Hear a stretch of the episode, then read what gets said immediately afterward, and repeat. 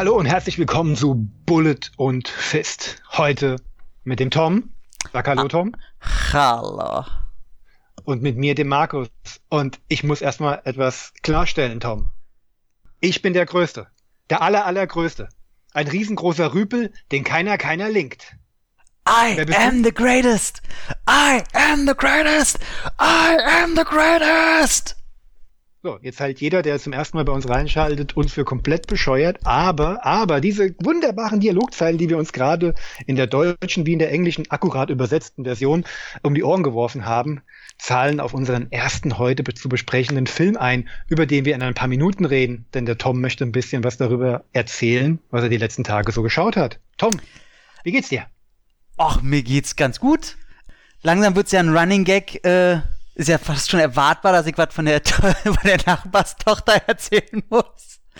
Aber die Dame habe ich leider jetzt seit fast zwei Wochen nicht gesehen, denn sie ist im Urlaub. Wir vermissen uns schrecklich und pure Liebe liegt in der Luft und alles ist schön und wunderbar und sie ist einfach ein, ach, ein ach so toller Mensch. Hör mir auf. Hör mir auf. Und alles ja. noch wie Romeo und Julia und es darf noch nicht jeder davon wissen und so. Das macht es alles noch ein bisschen spannender und ach, ich sage dir. Ich finde es schön. Um, obwohl sie ja eigentlich nur eine Tür weiter sitzt, äh, grüße ich natürlich auch von hier ganz lieb und ganz dolle. Und dann äh, Kino, Markus. Wir waren auch, wir waren ja beide wieder im Kino. Genau. Ähm, Zum Zeitpunkt der Aufnahme haben die Kinos jetzt seit ja letzter Woche wieder offen. Mhm. Und ich hatte mich ein bisschen gegen gesträubt, weil äh, bei uns in Berlin wollen sie, äh, jedenfalls da, wo ich meine Jahreskarte habe, wollen sie immer noch einen Test sehen oder dass man geimpft wurde oder dass man genesen ist. Und ich bin nicht geimpft und nicht genesen und ich habe mir einfach gesagt, ich will nicht jedes Mal davor in so ein olle Testzentrum gehen, da auf den Test warten müssen eine halbe Stunde, von da aus ins Kino gehen. Das ist mir für einen reinen Kinobesuch eigentlich immer zu stressig. Weil du musst ja dann noch im Kino noch anstehen und dann kontrollieren die, dann musst du dich da noch eintragen und boah, das ist, ist für mich nicht entspannt genug. Und dann habe ich aber gesehen, wie viel Filme im Kino gerade kommen. Und wirklich jeder einzelne Film, den möchte ich sehen. Und dann waren da auch zwei bei, wo ich mir gedacht habe, ey, die musst du eigentlich im Kino sehen. Und das wäre die beste Chance, um einen Monstertag zu machen.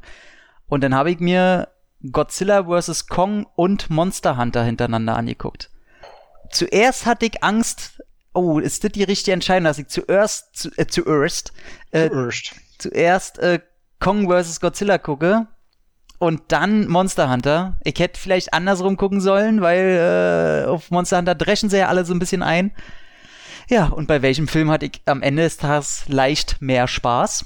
Monster Hunter. Bei dem, bei, ja, bei dem, bei dem du die Erwartung wahrscheinlich weiter runtergeschraubt hast, der Kom einfach mehr überrascht konnte. Komplett, weil jeder, der mich kennt, ein bisschen kennt, weiß ja, ich bin äh, ein Godzilla-Jünger und auf welcher Seite ich stehe, das, das ist überhaupt nicht die Frage. Da, ich hatte auch völlig verdrängt, dass äh, einer meiner äh, Top 3 äh, Lieblingsverliebungsfrauen, Königinnen, Göttinnen da äh, mitspielen. Mrs. Rebecca Hall. Me einer meiner drei Traumfrauen. Und ähm, Ach, die spielt das Monster in Monster Hunter? Die spielt das Monster in Monster Hunter. in, äh, bei äh, Dings, nee, bei Kong vs. Godzilla spielt sie ja mit. Oh, okay. Und ähm, ey, was soll ich sagen? Ganz ehrlich, das wird ein Film. Wenn ich den hier habe, spule ich den vor bis zur letzten Schlacht am Ende. Mhm. Also die, die, also da müsste ein Preis dafür geben, wie egal Figuren in einem Film sein können, wie viel Scheiße die erzählen und was für ein Quatsch da gezeigt wird. Also auch schon so, dass ich auch schon nicht mehr sagen konnte, okay, das ist so blöd, dass ich's geil finde. Nee, das ist einfach nur blöd. Und ähm, aber ich muss dann sagen, die letzte halbe Stunde, die hauen sich wirklich eine halbe Stunde auf die Fresse. In einer neon-durchfluteten Stadt. Man sieht alle, das ist nicht dunkel, das ist hell, man sieht jede Aktion. Da kommt noch aus dem Godzilla-Verse eine dritte Figur hinzu. Das heißt, das wird sich auch zu dritt geprügelt. Mhm. Und ähm, ich muss wirklich sagen, also beide Viecher, Kong und Godzilla, sind richtig pisst. Und die sind richtig aggressiv. Die wollen den anderen einfach nur auf zellulärer Basis zerstören. Die haben richtig keinen Bock mehr. Die wollen einfach nur noch nach Hause. Und also, das ist richtig geil. Man spürt, wie angepisst die sind.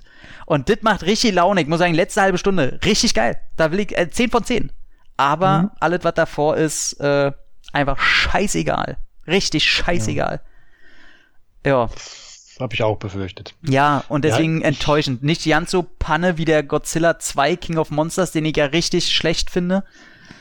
Ja, wäre der auch ohne die letzte halbe Stunde. Genau, das ist der Grund, warum ich ihn vor mir herschiebe. Ich war jetzt am Wochenende, bevor du gleich über Monster Hunter gehst, ich gehe jetzt auf meinen kurz ein, ja, da gerne, ich groß, gerne. will ich gar nicht viel drüber erzählen. Ich war gestern das erste Mal äh, im Kino mit meiner Kleinen, haben uns Peter Hase 2 angeguckt. Geil. Ja, will auch gar nicht groß drauf jetzt eingehen, wer Peter Hase 1 mochte oder mit, mit seinen Zwergen, wenn die im richtigen Alter sind. Spaß dran hatte. Der hat auch am Peter Hase 2 äh, wieder Spaß, der jetzt dieses Mal, klar, Metaebenen für die Großen mehr einbaut, indem es eine kleine Heist-Thematik gibt und ein bisschen Mission Impossible-Anspielungen bekommen hat. Aber gerade ähm, Rose Byrne und Dominic Gleason äh, geben dann ein richtig süßes Pärchen ab und ich werde immer mehr ein großer Fan von äh, Domhnall Gleason. Mhm. Ich, ich, kann diesen Vornamen nicht ich aussprechen. Glaub, äh, Doomhall. Dom oder Doomhall? Domhnall? Mhm. Es tut mir wahnsinnig leid. Da Mr. hätte Papa D. Brandon, ja, da hätte Papa Brandon sich was anderes ausdenken können. Ja. Aber gerade der beweist wieder ein verdammt gutes Comedy-Timing, wie auch schon im ersten Teil. Ja, ja, ja. Ist ein guter Schauspieler, ey. Auf jeden Fall. Äh, der auch vielseitig äh, einsetzbar ist, mhm. obwohl er ja eigentlich nur so ein Hungerhaken ist, aber er hat eine, er hat eine Mimik, eine Ausstrahlung, die wirklich in Komödien, wie in Dramen, wie aber auch mal in einem ernsten, harten Thriller oder, oder auch mal in einem Actionfilm Hast wunderbar funktionieren würde. Gesehen hier, äh, wie heißt diese Netflix-Serie Black Stories? Nee, wie heißen die? Black Mirror. Black Mirror mit ihm und Haley Atwell. Ja. Da, ja. ey, großartig. Ich hatte keine Augen für ihn. Haley Atwell war nur äh, im B. Lassen wir das. Äh, Haley, Haley Atwell, Atwell ist, ist, ist mein Crush. Das ist also. Ey, die ist, die ist, die ist einfach unreal. Die ist, pff, ja. Ja, lassen wir das.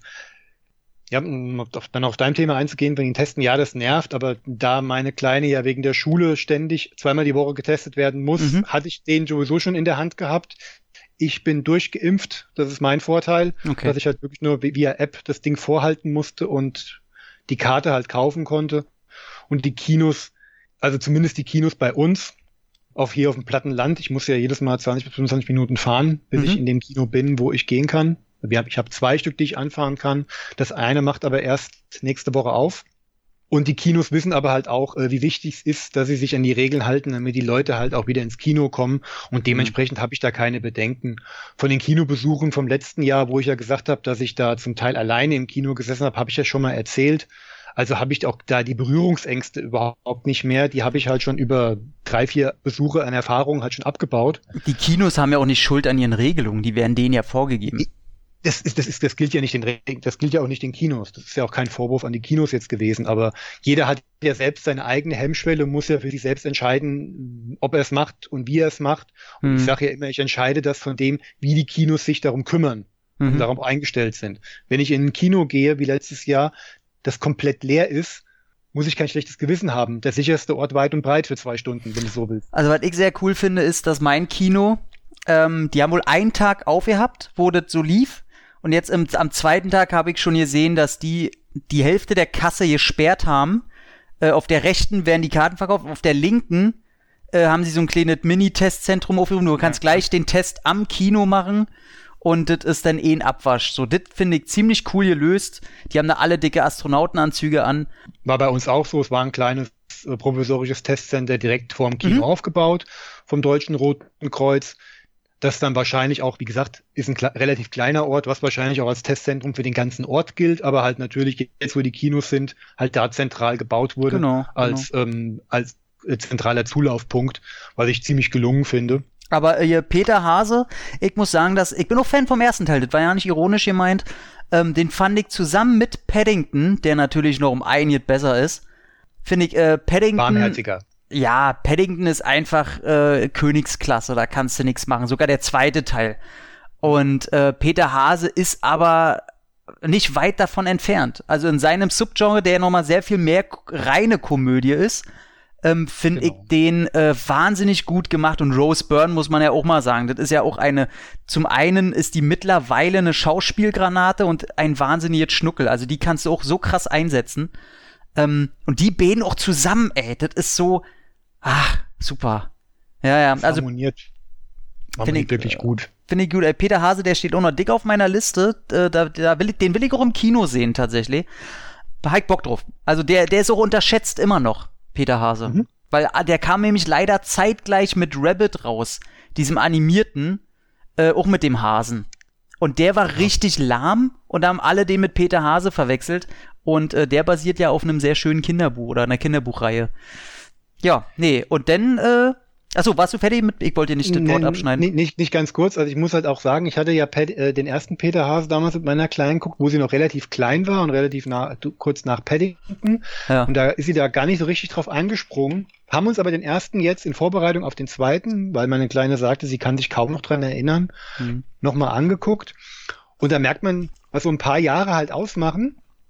Meine Kleine ist jetzt acht und die ist aus dem Giggeln nicht mehr rausgekommen. Also das war genau Zielgruppe. Und mhm. da hast du als Elternteil, der den Film halt auch aussucht, auch gleich dreimal so viel Spaß, wenn du Klar. halt sagst, ey, cool, ich habe den Punkt getroffen. Und ich selbst habe dann auch wieder viel mehr Gags für mich halt auch entdecken, mhm. konnte mich viel mehr auch, wie, wie eben hier, auf Herrn Gliesen konzentrieren und daran meinen Spaß haben. Also ist schon gut.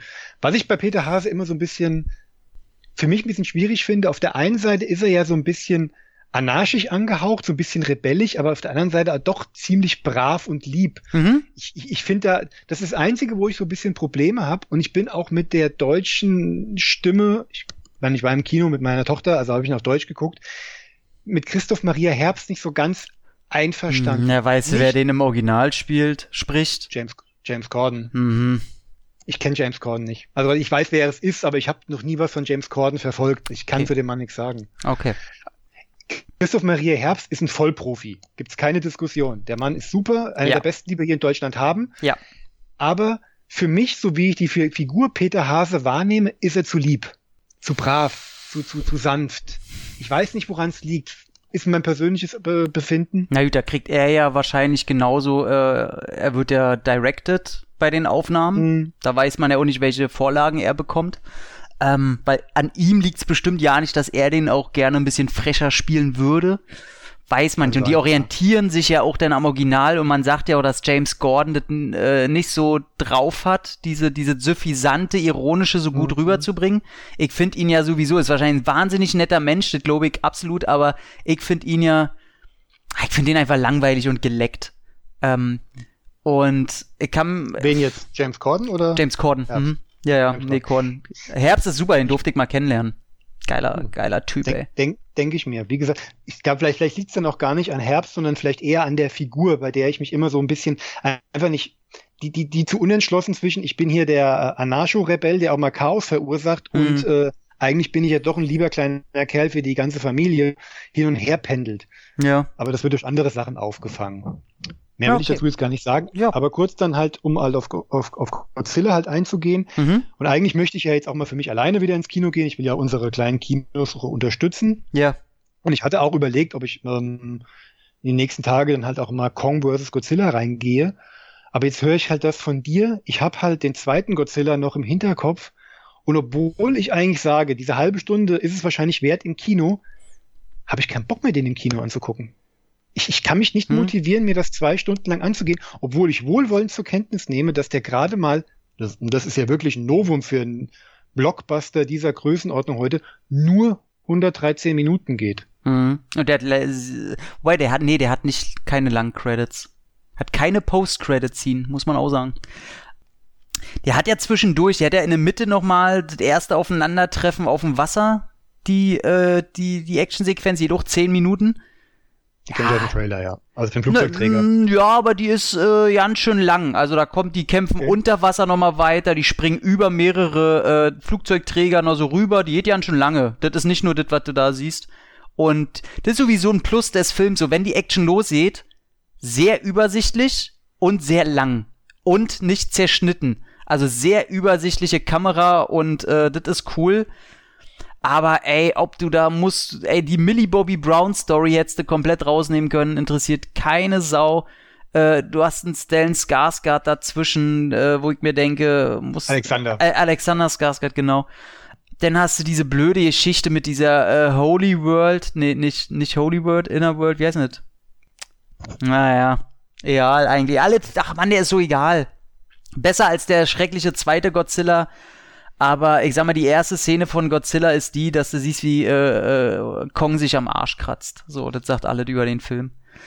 Ja, aber dann habe ich Monster Hunter geguckt und hab natürlich null Erwartungen gehabt und ich bin ja ein Verfechter von Paul W.S. Anderson. Find nicht alle, find alle, find nicht alle Dude, was der gemacht hat, auf keinen Fall. Äh, Pompeii war scheiße und so mancher Resident Evil war große Rotze. Aber ich liebe ihn dafür, dass der er nicht erst den Anspruch hat, Anspruch haben zu wollen. Dafür, dafür schätze ich ihn so sehr. So eine, so eine Regisseure gibt's viel zu selten. Äh, er nimmt sich T Stoffe an, nehmen wir auch mal die drei Musketiere beispielsweise, mhm. dreht die durch den Fleischwolf und behauptet nicht hier was komplett Neues zu kreieren, sondern nee. hey, sondern einfach äh, seine Pop Bubblegum, ich habe Spaß damit äh, Variante. Ja. Und entweder ihr geht mit oder ihr lasst bleiben. Und das finde ich einfach sehr sympathisch. Mhm. Unsympathisch ist, dass er wirklich überall seine Frau mittlerweile rein. Ja, der, muss, der, der jetzt okay. danach kommt ja auch wieder mit ihr ähm, ich muss aber sagen, genau das habe ich vorher auch gedacht. Ich kenne die Spiele nicht, muss ich dazu sagen. Eine Stunde habe ich mal einen Teil davon gespielt. Hab aber schon wieder zwei Gegner auch im Film dann äh, wiedererkannt. Und muss wirklich sagen, also was sehr überraschend kommt, also das Geilste ist, der probiert so richtig überhaupt keine Story zu erzählen. Das ist so geil. Du hast wirklich einfach drei Parts in dem Film und das sind drei verschiedene Monsterarten. Du hast einfach so, du hast hier das Monster, die, die, das erste Drittel ist einfach wie Pitch Black. So, die zweite Hälfte ist wie, wie in Godzilla Kaiju äh, Pacific Rim Movie. Und der Schluss ist im Grunde, wie weiß ich nicht, Dungeon and Dragon? Weiß ich nicht. So, okay. so völlig. Und was ich nicht erwartet habe, und das muss ich wirklich sagen, erstens, Mila Jovovic, die grenzt manchmal daran, dass sie mir auf den Sack geht, aber überhaupt nicht ansatzweise so wie in Resident Evil. Ey, die Chemie mit Tony Ja, Alter. Ey, die ist wirklich gut. Also das hätte ich okay. überhaupt nicht gedacht. Die haben auch zwei Kampfszenen. Äh, ja. Und das ist ja mein Problem. Leider, leider, äh, du siehst, und das, das möchte ich auch behaupten, du siehst, die Choreografie ist gut. Und ich möchte auch sagen, dass die Jovovic sich krass reinhängt. Und das, das hat sie ja schon immer. Genau. Also daran, daran ist es ja in ihren Actionrollen ja wirklich nie gescheitert. An, in, in, ihrem, an ihrer Körperlichkeit und an ihrem, an ihrer Motivation, genau. ihren Körper äh, zu einzusetzen aber äh, komplett zerschnitten. Beide Kampfszenen. Aber bis aufs Blut. Du erkennst nichts, was die da machen. Da kommen zwischendurch Sprüche, wo ich wirklich sage, ey, die beiden will ich zusammen in dem nächsten Teil wiedersehen, weil die einfach Laune machen, die beiden. Ey, allein, ey, Tony ja auch, der hat, der beweist ein Comedy-Talent in diesem Film. Also, das finde ich richtig cool, die beiden zusammen. Und du findest, findest es am Anfang geil, wie sie sich kabbeln. Du findest es geil, wie sie zusammenwachsen. Und du findest geil, wie sie am Ende oder schon ab der Mitte so zusammenkämpfen. Gegen die Viecher. Und das macht richtig Laune. Die Effekte sind völlig in Ordnung. Die äh, reine Action gegen die Monster ist übersichtlich oder okay übersichtlich. Äh, war eine sehr eklige Szene da drin, wo ich gedacht habe, oh, es ist das ekligste, was ich seit langem gesehen habe. Ey, völlig okay am Anfang, wenn dann noch Ron Perlman mit dazu kommt. Okay. Wunderbar. Und einfach, ey, der ist so großes Schwachsinn.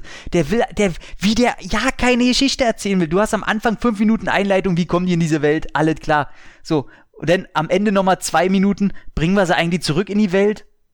Ja, eigentlich scheißeal. Das ist alles so scheißeal in diesem Film. Und das, der Film sagt dir selber, er weset aber auch in ihm, ist das auch scheißeal. Alles. Der will nur je Kloppe, und das macht er. Ich finde den. Und das Jute fand, ich hatte vor mir zwei Leute zu sitzen. Wo ich schon am Anfang sagen wollte, okay, gebt mir noch fünf Minuten und ich trete einen von euch in den Hinterkopf. Wenn ihr nicht aufhört, hier zu labern. Dann habe ich aber mitgekriegt, das sind Fans des Spiels. Und dann habe ich da immer ganz gerne zugehört, was, die, mhm. was die an den Flässer. Die haben gesagt, ja, war okay, hat mit dem Spiel ja nichts zu tun gehabt, aber so als Dreingabe, so, wenn man sich nebenbei, war das doch okay. Und das war eine, das fand ich eine sehr schön reflektierte Aussage. Also der hat scheinbar mit dem Spiel fast nichts zu tun, wie ich das mir rausgehört habe. Außer Wenn dass die, die wüssten, was, was sie mit dem Spruch für ihre körperliche Gesundheit getan haben. ja, wirklich krass der aus, wenn einer im Kino redet, ne? Tick richtig aus. Nee, ey, hat ne hat einen halben Stern mehr gekriegt bei mir, glaube ich, als Godzilla. okay. so, bin ja. ich jetzt auch nicht mehr so wild drauf, aber eine von diesen beiden Kampfszenen ist ja mal als Promo-Clip veröffentlicht worden, die habe ich gesehen und mhm. da habe ich gedacht, nee. Mhm. Also, die, also diese Schnittmassaker da, mhm. Also. Was komisch ist, weil das hat er im ganzen Film sonst nicht. Nur Ja. bei den nur zwei, Kampf, zwei Kampfszenen. Ich möchte wetten, bei den Kämpfen gegen die Monster hast du wieder die typischen Anderson Slow-Mo-Aufnahmen in. Naja, aber da hat die. Jovovic, ey, die hängt da auch an einem Jeep und das Vieh kommt auf sie an und dann siehst du da, das- die, das- die Minigun fängt an zu rollen und dann. Ja. Ah, ist doch geil, ey. Und der ist ein bisschen äh, brutaler, als ich gedacht habe. Ich wollte mal gucken, der ist ab 16, ne? Okay. Ich dachte, das ist so ein Blutlehrer ab 12er, aber du siehst ja manchmal, wie die Viecher die hochschmeißen und die CGI-Körper schon in der Mitte so wegspratzen. Hab ich nicht erwartet. Ich hatte gar nicht mehr damit gerechnet, dass der noch ins Kino gekommen Nee, ist. hätte Der ich war ohne- der war ja, der hatte ja einen limitierten angesetzten Start, zumindest im Ausland, ja Ende letzten Jahres noch. Da, ich dachte, damit wäre der, äh, wär der Käse gegessen gewesen. Du, nicht, durfte nicht in Asien, in China starten dann? Ja, wegen, wegen hat ihn- einem Spruch. Das hat ihm das Genick gebrochen, auf jeden Fall. Ja. Ja. Naja. Naja, und dann, nee, über den dritten Weg dann ja nicht mehr. Ich hab Tomorrow War geguckt, ähm, hab viel Schlimmeres erwartet. Ist er auch, bis die Action- Action-Szene losgeht, die erste, und war sehr überrascht, wie die Action-Szene rumsen. Und wie krea was für kreative Idee die, also nur eine Szene, wo ich dann gesagt habe, so was was das sehr gut widerspiegelt ist, da sind die dann wollen wollen so ein Viech schnappen und sind dann äh, fangen das in so einem Käfig und äh, die ganzen anderen Viecher kriegen das schon mit und wollen in Massen diese Helikopter dann angreifen, die äh, das- den Käfig wegfliegen wollen und du siehst schon wie von der Klippe ganz viele kommen und du denkst, na gut, wie wollen sie rankommen? Dann springen die Viecher und dann siehst du, wie sie in der Luft ihre Arme ausbreiten und auf einmal können die so schweben, weil die wie so äh, Hörnchen haben, die so, so, wisst ihr, äh, äh, können die halt durch die Luft schweben so ein bisschen. Und dann denkst du, ja gut, jetzt springen die da ran und dann macht der Film das aber wie in jeder Szene ein bisschen ruppiger als alle anderen Filme. Der Helikopter dreht einfach seinen Rotor in die Richtung und siehst, wie die alle in die Rotoren drin springen. Die sehen einfach, wie sich einfach wie alles wegspritzt und du denkst, Alter, okay, ist ein bisschen geil. Hätte ich jetzt nicht erwartet, aber ist geil. Ja. Ja, nach der ganzen Werbung dafür und dass er für Amazon dann an, eingekauft wurde, da hatten wir ja in letzter Zeit öfter mal ein paar schlechte Erfahrungen gehabt. Hatte ich gar keinen Bock, aber die, die Kritiken sind ja relativ durchwachsen. Also Er, er schafft, die, ja schafft die erste halbe Stunde. Dann gibt's zwischendurch Okay. noch ein bisschen Quatsch und alles andere, was dann Action ist und wenn die Familie sich so ein bisschen findet und zusammenfightet, dann hast du ein ähnliches Gefühl wie bei Braven. Dass, dass Mhm. die Familie so zusammen gegen die Viecher kämpft, weißt du? So, Mhm. das, und das, ey, J.K. Simmons als äh, Militärweihnachtsmann ist einfach das Geilste. So, das ist einfach, das ist einfach der Hammer. Ich weiß nicht, was der Typ für den Film trainiert hat, aber der sieht aus, ey. ging ja damals Bilder rum, dass Mhm. er sich da aufgeplustert hat. Da Mhm. hatte jeder gedacht, er würde hier äh, für Justice League pumpen, aber das hat sich nur zufälligerweise überschnitten. Hm, Die Vorbereitung da und die Dreharbeiten dort. Ja, krasser Typ. Hat, hat ja jeder einen aufgepumpten äh, Captain äh, Gordon erwartet, aber Richtig. den haben wir ja nicht gekriegt. Nee, leider. Aber, aber deswegen guck dir den ruhig mal an. Der macht, äh, Ja, der ist okay. Das ist alle dasselbe Spektrum. So die drei Filme, alle dieselbe Action, Monster, Soße. du, wenn's passt und für den Film muss ich auch mein äh, Impfzertifikat nicht vorhalten, also ist ja alles gut.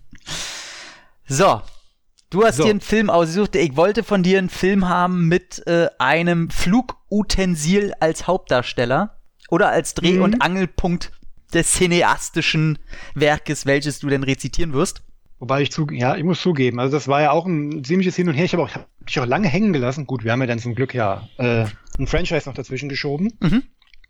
Eigentlich wollte ich ja auch, nachdem du mich ja in der letzten Folge drauf gestoßen hast, das fliegende Auge machen. Mhm. Dann kamst du aber mit deinem Filmwunsch an und dann dachte ich mir so, nee, das geht gegen die Idee dieses Podcasts. Das, das ist zu viel Niveau ähm, in einer Folge. Das geht gar nicht. Dann habe ich so ein bisschen hin und her überlegt, was könnten wir nehmen. Dann hatte ich kurz äh, über Clint Eastwoods Firefox nachgedacht. Mhm. Dann habe ich mich für den entschieden, den wir heute besprechen. Und jetzt ist mir vor drei Tagen noch einer eingefallen, bei dem ich mir überlege, warum habe ich den eigentlich nicht genommen? Oh, welcher? Stealth Oh, von wirklich? Rob Cohn. Ich stand sogar davor und wollte mir den kaufen. Das wäre ein Grund gewesen. Ich hab ihn stehen lassen. Der wäre, ist zwar auch ein riesen Kinofilm, aber der wäre dumm genug für unseren Podcast gewesen. Oh ja. Okay. ähm, ja, und dann habe ich mich letzten Endes, weil ich mir dachte, ey, ich tu dir was Gutes als Nicolas Cage Fanboy, Oh ja. Oh ja. dann kann man doch mal einen nehmen, den der Tom noch nicht gesehen hat und mit etwas Glück kann ich ihm meine Hoffnung war ja, dass ich ihn dir auf Deutsch irgendwie zukommen lassen kann, was ja dann leider nicht geklappt hat. Was auch nicht so einfach ist, einen Cage-Film zu finden, den ich noch nicht gesehen habe. Das ist richtig. Also habe ich mich für Airborne, Flügel aus Stahl, aka Firebirds, aka, aka Night of the Apache. Wings, Wings of the Apache. Oder Wings of the Apache entschieden. Mhm. Aber ey, da draußen gibt's Leute, die haben den garantiert noch nicht gesehen, so wie ich damals bei Sat 1. Für die habe ich dann mal da eine kleine Inhaltsangabe. In Ermangelung an irgendwelchen DVD, es gibt eine DVD, die habe ich aber nicht. Ich habe eine alte TV-Ausstrahlung noch zur Verfügung gehabt. Weil die scheißen teuer ist, die DVD. Ja, ja, habe ich aber die alte VHS rausgekramt. Und die VHS von New Vision sagt Folgendes dazu.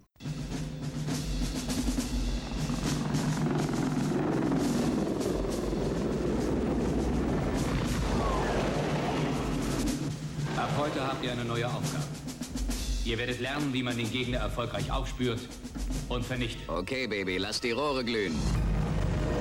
Der Mann ist Haben Sie gut. mit Frauen in Uniform Schwierigkeiten? Ich mag keine Zicken, Sir. Du hast was vergessen. Kleines Andenken von mir. Wenn das alles ist, gute Nacht. Soll das ein Scherz sein, Sir? Das ganze Leben ist ein Scherz, junger Das Mann. hier ist kein Job für Verlierer. Ist das klar? Natürlich okay. Sex ist wie Fliegen. Richtig, aber ohne Anschnallen. Ja. Und das erste Mal ist immer wie eine Notlandung. Sie fassen die Jungs zu hart an, Sir. Die wollen mich rausekeln. Ich will einen Mann aus ihm machen. Rock'n'Roll Time. Eins garantiere ich euch. Heute können Sie Ihr blaues Wunder erleben.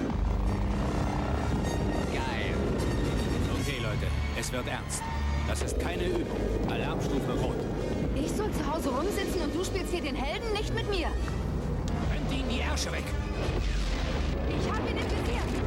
Fertig, bevor er uns fertig macht! Nicolas Cage, Tommy Lee Jones, Sean Young. In Airborne, Flügel aus Stahl. Nur die Besten haben eine Chance.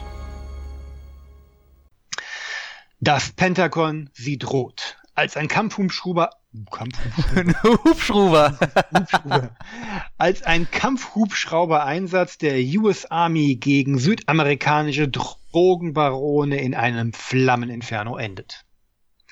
Zeuge dieses Luftgefechts wird Jake Preston, der Star einer Eliteeinheit, die sofort für den Einsatz gegen das Kokainkartell trainiert wird. Plötzlich kommt der Marschbefehl nach Südamerika. Alle Bosse des Drogenkartells haben sich versammelt. Die Chance zum vernichtenden Gegenschlag ist da. Mhm. Jo, damit haben wir die ersten fünf und die letzten zehn Minuten des Films erfasst. Ja. Ich muss dazu sagen, ich habe auf, äh, ich hab ihn auf Englisch geguckt Mhm.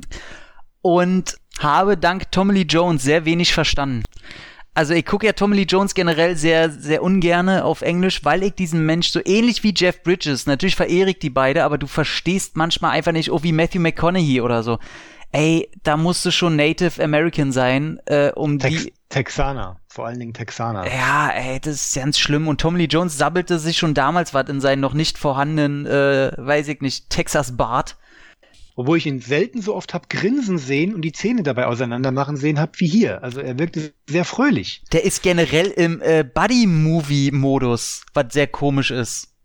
Mhm. Also man erwartet eigentlich, dass du so einen stringenten, harten Ausbilder wieder hast, der erstmal den Nicolas Cage ins Messer rennen will, um zu zeigen, ja, so cool ist er doch nicht, wie er denkt. Aber das Fass machen die erst ja nicht auf. Ja, was soll ich sagen? Also ich hab den äh, geguckt und man liest ja dann schon ein bisschen, man sagt ja mal so, ja, Top Gun mit Helikoptern und so weiter. Ja. Ich mag Top Gun nicht. Ja, den mag ich auch nicht so richtig. Ja, du, mag, du magst Top Gun? Was heißt, ich mag Top Gun. Ähm, Das Einzige, was Top Gun geil ist, ist, dass er einen Running Gag in Carter gebracht hat. Und das war, das ist Willkommen in der Danger Zone. Beste. Top Gun fällt bei mir halt, äh, ist ein Tony Scott-Film und Tony Scott-Filme sind, fallen bei mir in die Zack Snyder, Michael Bay-Kategorie. Hm. Wenn der Inhalt nicht überzeugt, habe ich immer noch die Optik und habe daran ziemlich viel Spaß. Klar, über Top Guns Inhalt müssen wir nicht drüber reden. Ich meine, da werden ja die Russen nicht mal Russen genannt, das wird ja komplett verschwiegen.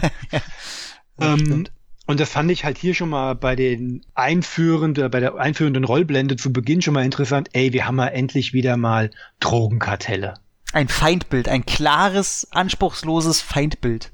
Der Film ist von 1990. Ich meine, die Russen haben ausgedient, der Kalte Krieg ist vorbei und es ist noch bevor jetzt hier jeder ähm, arabische Staat äh, mit islamistischen Terroristen besetzt ist und wir die auch äh, von der Landkarte bomben müssen. Mhm. Da finde ich mal so ein südamerikanisches Drogenkartell unglaublich erfrischend. Ja, also generell hat mich sehr überrascht, wie anspruchslos dieser Film ist. Also, dass der, dass der, also im Grunde ist es ein B-Movie, wie heute das irgendwie ein Scott Atkins oder so rausbringen würde, nur ohne Martial Arts, großer Boden, also überhaupt ja keiner Boden-Action und halt mit, mit Helikoptern. Also der Anspruch wird erst gar nicht gesetzt, irgendwas Episches oder so zu machen. Das ist ein reines B-Movie, der seine, seine Grundstory ohne Ecken und Kanten einfach runterrasselt. Da werden keine Charaktere hinterfragt, äh, da wird keine Tiefe gebracht da wird nicht probiert, noch irgendwelche äh, Nebencharaktere mit einzuflechten oder so. Also das ist ein wahnsinnig anspruchsloses, also fast schon frevelhaft anspruchsloses Drehbuch. Und dann hast du da halt einen Nicolas Cage, der äh, seine Momente haben darf, aber ich muss wirklich sagen, fehlbesetzt ist. Also mhm. der soll da manchmal eine Ernsthaftigkeit reinbringen, ähm, die ihm nicht steht. Und mit Sean Young hat er auch überhaupt keine Chemie. Aber so, sowas von ganz und gar nicht.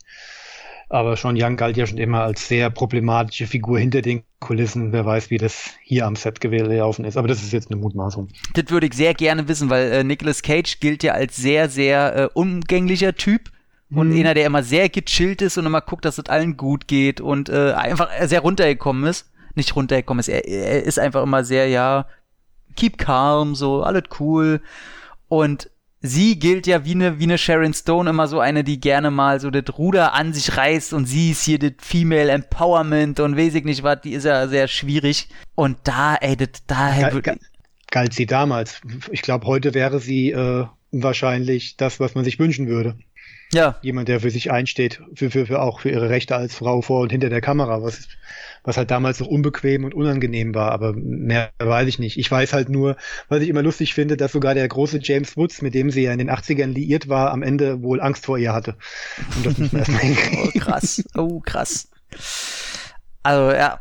Ähm, ja, und ich finde halt, ähm, der ist, ich weiß ja nicht, was ich sagen soll. Der fängt, also Nicolas Cage und Tom Lee Jones retten das halt durch ihre generell coole Aura. Und du hast natürlich gleich die Szene mit, also du hast auch, äh, im Grunde hast du kein Dramatik, Dramatik, Mann, dramatischen Bogen, sag ich's mal jetzt so, dramaturgischen Bogen, dass du denkst, ja, okay, die Charaktere müssen sich jetzt erstmal finden und dann passiert was Schlimmes und er, er zweifelt an sich. Das hast du kurz drin, weil er äh, quasi einen Ko Augenkoordinationsfehler hat wo ich überlegt habe. Dominanz. Ähm, ich glaube, das habe ich nämlich auch, wenn ich nämlich mit meiner rechten Hand äh, zielen will, dann gucke ich auch mit meinem linken Auge. Mhm. Aber ich hatte noch nie das Problem, dass ich irgendwie, also ich bin ein ziemlich guter Schütze, das musste ich leider, äh, durfte ich testen, musste ich leider rausfinden, was auch immer. Äh, bin ich nicht stolz drauf, aber ich habe mal eine Runde rumgeballert, wurde da mal drin trainiert. Und erstmal so ein Quatsch. Also, dass die das da rausfinden, als hätten sie den jemals in einen Helikopter gesetzt. So, wenn denn das schon vorher rausgekommen wäre. Oder die hätten das vorher schon geregelt, dass er das äh, antrainieren kann, dass das anders funktioniert. Also so ein Quatsch, dass die das da denn erst entdecken, wenn er mit dem Apache da rumfliegen will. Also das ist ja ein selten dämlichen Scheiß. Und das ist aber auch nach fünf Minuten wieder raus, nachdem er sich da die Unterhose auf den Kopf setzt mit dem Stock. Also, äh, also, äh, was soll das alles? Und mhm. äh, du weißt im Grunde, also allen geht's gut. Die haben alle, äh, alle zueinander haben die eine gute äh, äh Chemie im Film. Und ja, dann trainieren sie halt ein bisschen, die verlieben sich ineinander, du hast überhaupt nichts, wo jetzt was geklärt werden muss und alle dümpelt so vor sich hin und irgendwann sagen sie sich, ja komm, jetzt steigen wir aber auch mal in die Hubschrauber und jetzt jagen wir mal den Bösewicht und dann ist es der Showdown. Genau.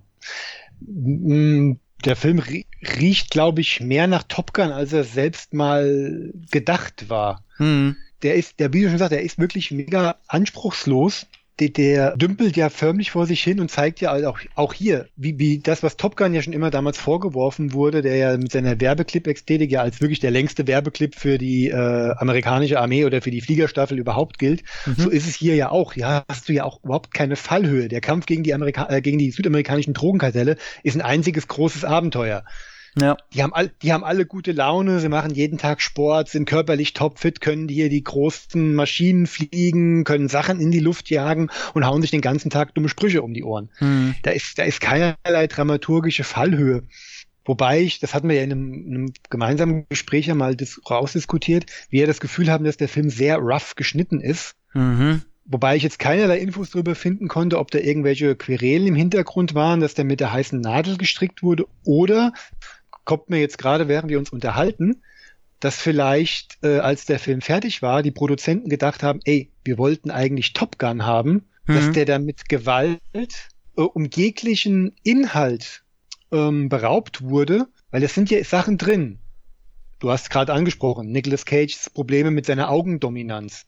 Diese komplizierte Beziehung unserer beiden Hauptfiguren. Könnte man aber auch mehr machen. Drei, vier Szenen mehr würden da was tun. Die deutsche Synchro haut ja nochmal ein ganz anderes Kraut. Das machen wir dann zum Ende mal hin. Dann hau ich noch ein paar Sachen hin. Tommy Lee Jones Figur, der alternde ähm, mhm. Ausbilder, der es aber eigentlich auch nochmal wissen will, der eigentlich immer wieder sagt, ey, ich gehöre zu meinen Jungs nach vorne, äh, der aber, der aber auch mit dem Altern hadert, der vielleicht nicht mehr die Reflexe hat. Da gibt's ja diese schöne äh, Szene beim, beim Strandszene beim Joggen, wo er dann halt für sich alleine joggt und plötzlich von der ganzen Einheit überholt wird und alle ihm dumme Sprüche zuwerfen. Äh, ja dumme, dann, dumme Sprüche? Also im also Original sagen die einfach die ganze Zeit, hi Sarge, hi Sarge, hey Sarge. Was anderes kommt da ja nicht. In der deutschen Fassung, ich habe es mir leider nicht notiert, ich habe hier eine ellenlange Liste von Sprüchen, die ich nachher auch nochmal runterrattern werde. Ich hoffe, sie kommen dann auch so lustig rüber, wie sie im Film sind. Krass. Ähm, kommen sie dann vorbeigelaufen, äh, na, na Sarge, äh, immer, immer ihr eigenes Tempo. Hm? Und äh, Tommy Lee Jones kommentiert auch jeden. Ah, da kommt ja noch einer. Ah, ja, habt ihr nicht bald genug? Und also geht das die ganze Zeit. Oh Mann, ey. Das wird aber halt, ja, das wird aber halt dann auch in dem Film thematisiert, ist aber halt immer wieder nur gut für drei, vier Szenen. Und mhm. dann ist vorbei. Und diese Liebesbeziehung, um mal ganz kurz darauf zurückbekommen, die besteht ja wirklich nur aus peinlichen Baggersprüchen von Nicolas Cage, der ja Nein von Sean Young einfach nicht akzeptieren will. Ey, muss also ich der, auch sagen, der, also. Der, der, ist ja wirklich, sorry, wenn ich jetzt hier wieder die Political Correctness äh, Schiene aushalten muss, aber da muss man wirklich sagen, äh, die Frau hat drei oder viermal gesagt, wir bleiben Freunde, halte dich zurück. Und er ist ständig an, an, an ihr am Rumkrapschen, an ihr Umarmen, will ihr ständig die Zunge hm. in den Hals schieben. Ja. Also, dass sie ihm nicht schon längst mal eingeklebt hat, das ist schon erschreckend. Also auch allein die erste Szene da in der Disco, wo, wo äh, er sich, äh, sie tanzt ja mit einem anderen und der wird natürlich so als, als ihr lacktet Arschloch schon von Anfang an so ein bisschen hingestellt. Und dann kommt der Nicolas Cage an und sagt, hier, äh, sag mal, du tanzt mit meiner Verlobten oder so, oder Ah nee, er macht ihn irgendwie doof an und dann sagt er, ey, willst du dich wirklich mit mit äh, mit ihrem äh, Verlobten anlegen? Das ist so sein Spruch im Original. Mm, das sagt er auch im Deutschen, ja. Okay. Hey, ich bin ihr Verlobter. Ah, okay. Und äh, dann pro provoziert er eine Prügelei und prügelt sich mit dem und Nicolas Cage gewinnt zwar, aber also würde ich das heute in der Disco oder so oder auch die Mädels, mit der ich kenne oder auch meine Freundin, das wäre einfach, das wäre einfach so ein No-Go, dass der da jetzt einen Typ verprügelt hat. Mhm. Ey, der wäre für immer weg. Also, dass da dann noch so, äh, er denkt, dass das cool ist, da siehst du, wie sich halt die Zeiten noch wandeln. So. Was? Na gut, sie ist ja, das muss man ja zur Ehrenrettung halten, sie ist ja auch in dem Moment nicht wirklich begeistert. Also sie, sie aber sie, sie bezieht es ja auf die Probleme, warum die beiden sich ja. Aber ein kecker Spruch von ihm an der Treppe und sie muss schon wieder so ein bisschen grinsen, weißt du? Und ja. ich denke, hm, nee, das war einfach so krass, so mächtig uncool, was er da gerade abgezogen hat. Also, aber deswegen sage ich auch, Nicolas Cage ist da auch fehlbesetzt. Also das, äh, das ist wie eine Rolle, die, die nicht für ihn gemacht ist. Also wo er nicht vom Stapel lassen kann und die Szenen, wo er mal vom Stapel lassen kann, das fühlt sich an wie eine Figur. Okay, er macht jetzt zwar, aber eigentlich würde die Figur das nicht machen irgendwie. So, also ich weiß nicht. Das ist. Also, für mich gibt's nur zwei Cage-Momente und das sind nicht mal die, die, die schagierenden Momente. Ich, oh, ich lass mich raten, die Treppe. Die Jog-Szene, wenn er da an, wenn er an Tommy Jones vorbeikommt, ja, genau. Die beiden haben sich am einen Tag zuvor bei einem Trainingskampf gegenseitig, also beziehungsweise Nicolas Cage hat Tommy Lee Jones halt äh, mal gezeigt, dass er mittlerweile alt ist und hat ihn halt ähm, zu Boden gestreckt mhm. und Tommy Lee Jones hat am nächsten Tag immer noch darunter zu leiden. Man wird halt älter, die mhm. Blessuren brauchen länger, bis sie ausheilen. Ja. Und der junge Cage kommt halt die Treppe hochgerannt, aber in einer Art und Weise, Also ist so. Die, Knie immer bis zum, äh, bis zum Kinn hochgezogen, selbst wenn er an den Knien oben, äh, an, äh, am Ende der Treppe angekommen ja. ist. Und hauen sich dann auch wieder kecke Sprüche um die Ohren. Die habe ich jetzt auch nicht aufgeschrieben, es sind einfach zu viele. Na stimmt, da sagt er aber wirklich irgendwas, ja, ja. Aber da hat, da hat Cage schon wieder so, so, so, eine, so ein Grinsen im Gesicht, das halt auch von keinem Regisseur der Welt hätte irgendwie gebändigt werden können. Nee.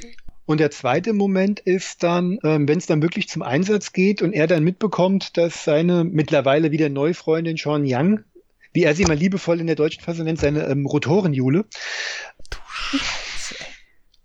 dann auch zu diesem Einsatz geschickt wird und er dann einfach sagt, nein, das, will er nicht, er will nicht im Einsatz seine Freundin in einem anderen Flieger wissen, weil äh, Ach, er ach, genau. nicht ständig Angst um sie Und haben dann will. sein, sein Fuß. Sie, genau, sie ihm dann halt klar macht, ey, ich bin hier genauso ähm, Pilotin und Soldatin wie du, ich habe genauso das Recht, hier an solchen Einsätzen teilzunehmen und ihm damit jeglichen Wind aus den Segeln nimmt und er dann halt so einen Luftkick absolviert, wie ihn halt eben nur ein Nicolas Cage macht. Sein Elvis-Moment. So. Ja, genau, Ja. ehrlich. Ich habe ich hab kurz Tränen gelacht. Na, ich glaube im Original, ich weiß ja nicht, ich glaube, er nennt sie einfach immer nur Little. Ich glaube einfach nur mit Little. Ja, also den Rotoren-Jule-Spruch, der kommt ein oder zweimal. Ich glaube, dass er sie im, im Hangar sucht, wo sie da, wo die, wo ihre Co-Pilotin oder wer das da war, am Hubschrauber rumgebastelt Mhm. hat. Und er geht dann nur hoch. Äh, jetzt sei mal still, du Rotoren-Jule. Aber ich muss sagen, halt sein, sein I am the greatest Moment, ey, der ist schon geil. Also da muss ich wirklich, also die sitzen halt zur Erklärung, die sitzen in so einem, äh, oh, wie heißt das, äh, in Deutsch ist es glaube ich einfach nur so ein NSDAP, NSGAP, was auch immer, so, so ein, NSDAP. wie, wie, wie heißt nochmal so, so, das, äh, oder RSG, ab- ach äh, ja, irgend so eine komische Abkürzung. Die sitzen da jedenfalls in einem äh, riesen, äh, auf hydraulischen, äh, äh, so ein, so ein Cyber, nee, wie heißt denn das, so ein Trainingsraum für so einen Helikopter, so ein, so ein, Zum Flugsimulator. was so, ja, genau, Flugsimulator. Der Datei ist so ein Flugsimulator, da sitzen die drin, das bewegt sich auch alle hydraulisch da drin, wie so ein, wie so ein echtes Cockpit. Und da kommt halt so eine natürlich äh, spärlich aussehende 3D-Animation, wie ich sag mal zu anfänglichen PlayStation 1-Zeiten, wird darauf projiziert. Und die sitzen Film halt von da, 1990. ja, ist also auch das völlig okay. ihm zugestehen. Völlig okay. Ähm, hat, hat sogar Liebe, da kommt nostalgische Liebe durch, das mag ich. Ähm, sieht so ein bisschen aus, wer Spielern wie Battlezone alle da drin. Oder wie das erste Thunderhawk oder wie das hieß. Hm. Ähm, und er, er ist da drin halt total der Beste und er ballert alles weg so und dabei brüllt er halt wie am Anfang, wie wir schon erwähnt haben, wie I am the greatest und dann ballert er den nächsten halt I am the greatest und er sagt das glaube ich fünfmal hintereinander und brüllt jedes Mal noch lauter und du denkst dir so, Alter, der, der ist psychisch kaputt und das wird da aber so als, als lustig. Tom Lee Jones sagt dann bloß mal, ja, probieren wir das mal so und so und dann, äh, Hm. dann kackt er halt ab. Da war die Deutsche deutlich kreativer, möchte ich meinen. Also erstmal der Anfang, ja. Ich habe jetzt nur gehört im Original, wenn er sich in den Kaugummi schon nimmt und in ihm rumkaut und er dann noch zu, zu Tommy Lee Jones meint, wollen Sie auch einen? Ich habe nur gelesen, er sagt dann halt wohl, it's delicious. Ja, Im, Deu Im Deutschen kaut er auf dem Ding rum und meint nur so, wollen Sie nicht auch einen? Ist gesund. okay. Was? Kaugummi? Gesund? Aber dieser I am the greatest Moment, ich habe es ja am Anfang schon gesagt, was er da, was er da meint. ne? Ja, ja. Ich bin der Größte, der aller, allergrößte, ein riesengroßer Rüpel, den keiner, keiner linkt. Aber das geht ja dann noch weiter. Während er dann wohl, wie ich bei dir raushöre, immer dann noch weiter brüllt, I am the greatest, kommen dann halt hier so Sprüche vor wie, ähm, Achtung, ihr reim dich oder ich fress dich. Ballern, dass die Rohre äh, knattern, schießt dem Teufel in den Rachen. Der Hund hat nichts mehr zu lachen.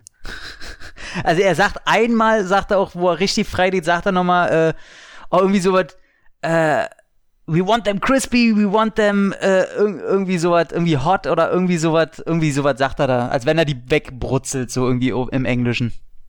Rüttel dich und schüttel dich, wirf dein Säckchen hinter dich. Hm, Ich glaube, das hat er nicht gesagt, das kann ich mich nicht dran erinnern. Heute pack ich, morgen baue ich und den bösen Feind, den, den verhau ich. Alter Schwede. Eieieiei. Ich hab's geliebt. Ich hab's geliebt. Ey, irgendwie Ey, geht das die ganze Zeit. Ey, tatsächlich würde ich, muss mir den unbedingt, äh, vielleicht ist deswegen auch die deutsche DVD so teuer, weil die Synchron ein ganz eigener Schnack ist. Aber die kommt ja sowieso früher oder später nochmal in die Sammlung, spätestens wenn ich sie wenigstens mal für 10, 15 Euro sehe und nicht für 30. Ähm, Ja, aber es ist ja nicht nur Cage, auch, auch äh, Tommy Lee Jones hat ja mal so nette Sprüche drauf. Ähm, du wirst so beschäftigt sein mit der Zuchtpulle von meinem Daddy. Puh. Alter Schwede, ey. Und das Ganze halt auch nicht mit der äh, bekannten Stimme von Martin Kessler, die wir alle mittlerweile auf Cage kennen und lieben, sondern Oh. noch gesprochen, I, noch gesprochen von, ja, noch gesprochen von Hubertus Bengsch, den die meisten wahrscheinlich als die deutsche Stimme von Richard Gere kennen. Mhm. Oh, okay, Nicolas Cage mit einer anderen Synchro kann ich mir mal schwer geben. Aber at Heart, wer einmal Rolf Zacher, äh, wer ihn einmal mit Rolf Zacher in Wild at Heart gehört hat, der hm. Okay. Hat alles gesehen und gehört. Und äh, das hast du ja auch zuerst geschrieben und ist mir auch durch deine Kritik wohl eher aufgefallen, das wäre mir nicht aufgefallen. Äh, in dem Film gibt's aber auch BH-Verbot, ne? Bei Sean Young. Also, also wirklich. Hat die Frau überhaupt im ganzen Film einmal ein BH an? Das war ja auch so ein 90er-Ding. Kommt ja jetzt wieder. Ja. Äh, BHs äh, ge- scheinen ja jetzt wohl auch immer mehr out zu sein. Die kommen wieder hin in- zu dieser 70er-Jahre-Geschichte. Ey, ähm, überhaupt nicht wertend gemeint, aber es fällt mittlerweile modisch einfach auf. Richtig, man, man, man merkt dann halt, dass der Film dann doch auch sehr stark ein Kind seiner Zeit ist. Und das Mhm. kann man da nicht wegleugnen. Aber es gibt ja noch was anderes in dem Film. Ich meine, wir sind ja hier im Action-Cast. Es gibt ja auch Ja. Action gibt's ja auch noch. Ja, Und die ist eigentlich durchaus okay, wenn da halt nicht auch dieser selbe kaputte Schnitt am Werke wäre. Und vor allen Ja. Dingen habe ich auch das Gefühl, dass der Film halt auch Gewaltschnitte hat ähm, hinnehmen müssen. Mhm. Weil die, die er drin gelassen hat, gerade so, wo der äh, äh, Pilot am Ende dann doch mal angeschossen wird, wo die Kugeln durchgehen, Mhm. da hab ich gedacht, oh, das sind jetzt aber äh, ungewohnt ruppige Bilder auf einmal. So, wo, Auch vorher, der, der, der, die, die treffen sich ja irgendwo in Südamerika und wollen eigentlich am nächsten Tag den Angriff dann fliegen, werden aber schon vorher vom Kartell entdeckt und werden selbst angegriffen. Da Hm, gibt's ja auch stimmt, eine sehr genau. heftige Explosion, wo einer der Piloten wohl erwischt wird und der wird nur für Sekundenbruchteil am Boden gezeigt und du siehst, dass es ihm halt einen Arm weggerissen und ein Bein weggerissen hat. Und Ach, das stimmt, ist wirklich, stimmt. das ist nur für so einen Sekundenbruchteil zu sehen. Viel zu kurz für die Mühe, die man sich da gegeben hat. Dann hätte man es auch bei der, bei dem fliegenden Stuntman belassen können. Na gut, jetzt ist der Regisseur, ähm, wollte noch mal gucken, ob, ob ich mir das richtig gemerkt hatte. Er ist auch nicht der, äh, der erfahrenste, ne? Also, es war irgendwie sein, sein dritter, vierter Film. Irgendwie hat er nur eine Komödie gemacht. Ähm, mit hier mit Phil Collins, dieses, ähm, wie heißt er? Wie heißt er? Buster? Buster. Ja, vielleicht war der einfach nicht äh, drin geschult, ähm, Action zu inszenieren oder vielleicht ihr habt ja auch ein zweites Drehteam und die haben sich alle nicht, man weiß es nicht, weil es wirkt nicht ganz so, als wenn da Material fehlt oder so, sondern wirklich als wenn da äh, einfach doof inszeniert. Dazu ein komischer Schnitt irgendwie. Ja, ich weiß es nicht. Oder er halt wirklich nicht äh, das passende Material abgeliefert hat, dass der Cutter wusste, wie er das sinnvoll miteinander verbinden konnte. Wirkt auf jeden Fall sehr Manchmal. komisch. Ja. Es ist, es ist wirklich sehr unbeholfen und unfertig. Hm. Aber wie gesagt, ich kann nichts finden, was irgendwie darauf hindeutet, dass dem Film irgendwelches Leid widerfahren ist während oder nach den Dreharbeiten. Na, generell ist der ja auch untergegangen, ne? Das muss man ja auch äh, mal festhalten. Ich weiß ja, was hat denn der, finde ich hier irgendwo noch Budgetzahlen oder so, finde ich ja. Doch, ah, 22 Millionen hat der gekostet, ne? Also, das war in den 90ern äh, nicht so wenig. Nee, nee, da steckt da schon was dahinter. Also der ist auch beworben worden. Ich mal, wer mich äh, mal als Gast, Shoutout an unseren Kumpel Dominik Stark, schon mal gehört hat, der weiß, dass ich äh, zu den frühen 90ern immer die Bravo gelesen habe, wo es auch den Film Fotoroman gab. Genauso wie in der Limit.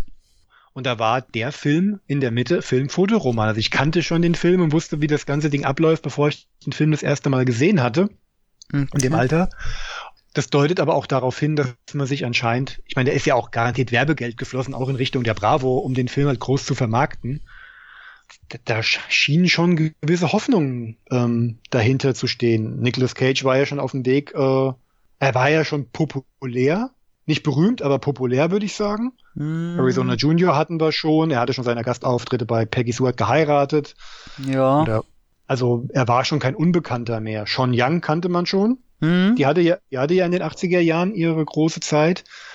Tommy Lee Jones war ein bekannter Nebendarsteller. Hm. Mehr war er ja hier, ehrlich gesagt, in dem Film auch nicht. Erst drei Jahre später kam er dann Auf die, auf der Flucht. Alarmstufe Rot als Sprungbrett und dann den Ball mit auf der Flucht Volley genommen. Und ab dann gab es ja nur noch eine Richtung für ihn. Ja. Nach unten. Hm, naja, hat auch einen schönen Höhenflug gehabt. Ja, nee, war ein Witz, ey. Tommy Jones ab dem Moment ab nach oben, aber richtig. Ist ja einer der wenigen, die sich auch jetzt heute im hohen Alter noch nicht äh, so verkauft haben, dass sie im Videothekensegment äh, gelandet sind. Die, Mhm. die Qualität der Filme, die, die er gedreht hat, die mag hier und da ein bisschen fragwürdig und schwankend sein, aber er ist nur noch nicht den Weg eines äh, Morgan Freeman oder äh, Bruce Willis gegangen. Ja, ja, hier, wie hieß dieses Haus, Haus der irgendwas da, wo er in dieser, äh, sch- auch Ja, diese ja, ja, Komödie oder dieser Quatsch. Ja, aber war, ein- war ein Vollflop gewesen, hat weltweit gerade mal 14 Millionen eingespielt. Äh, muss man auch sagen, dass da fehlen noch einfach, also dafür, dass der Film im Grunde ja mit seinen Apache-Helikoptern da irgendwie wirbt, zeigt er mir zu wenig Flieger-Action. Weiß ich nicht. Äh, erinnert mich so ein bisschen hier, kennst du diesen Flight of the Intruder? Der ist bei uns Flug durch die Hölle. Von John Milius. Äh, hier mit Olle Danny Glover, genau. Und Mhm. hier, wie, wie heißt der, wo ich immer den, den Namen immer vergesse? Wie heißt der Kobold aus Spider-Man 1? Willem Dafoe. Willem. Genau. Der war auch so ähnlich. Der wird immer überall so auf Covern oder so, als wäre ein Fliegerfilm und so. Und im Grunde hast du da, da, ja, du bist auf dem Flugzeugträger ziemlich oft, aber da wird auch wenig geflogen. Und äh, dasselbe Gefühl hatte ich hier, dass du irgendwie nur am Ende diese, diese recht imposante und okaye Szene hast. Und ansonsten äh, bleibst du ganz schön am Boden, wie der ganze Film. Gut, die obligatorischen Trainingsszenen halt noch, wo er nochmal zeigen kann, was er kann. Aber die auch so wahnsinnig jung, äh, äh, jung äh, kurz gehalten sind. Ohne irgendwelchen Impact oder so.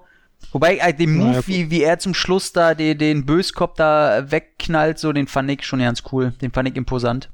Also die Stand-Abteilung wusste jedenfalls, was sie tut. Die Kameraabteilung wusste nicht so richtig, wie sie es einfangen sollte und der Schnitt wusste nicht, wie er damit umgehen sollte. Ja, komplett. Das, das ist halt, das ist halt leider übrig geblieben. Und ja, und so ist halt auch leider nur ein, das muss man auch sagen, das Ding hat ja gerade eine Bruttolauflänge von 84 Minuten. hm. Fühlt sich aber Und wirklich lang an, muss ich sagen.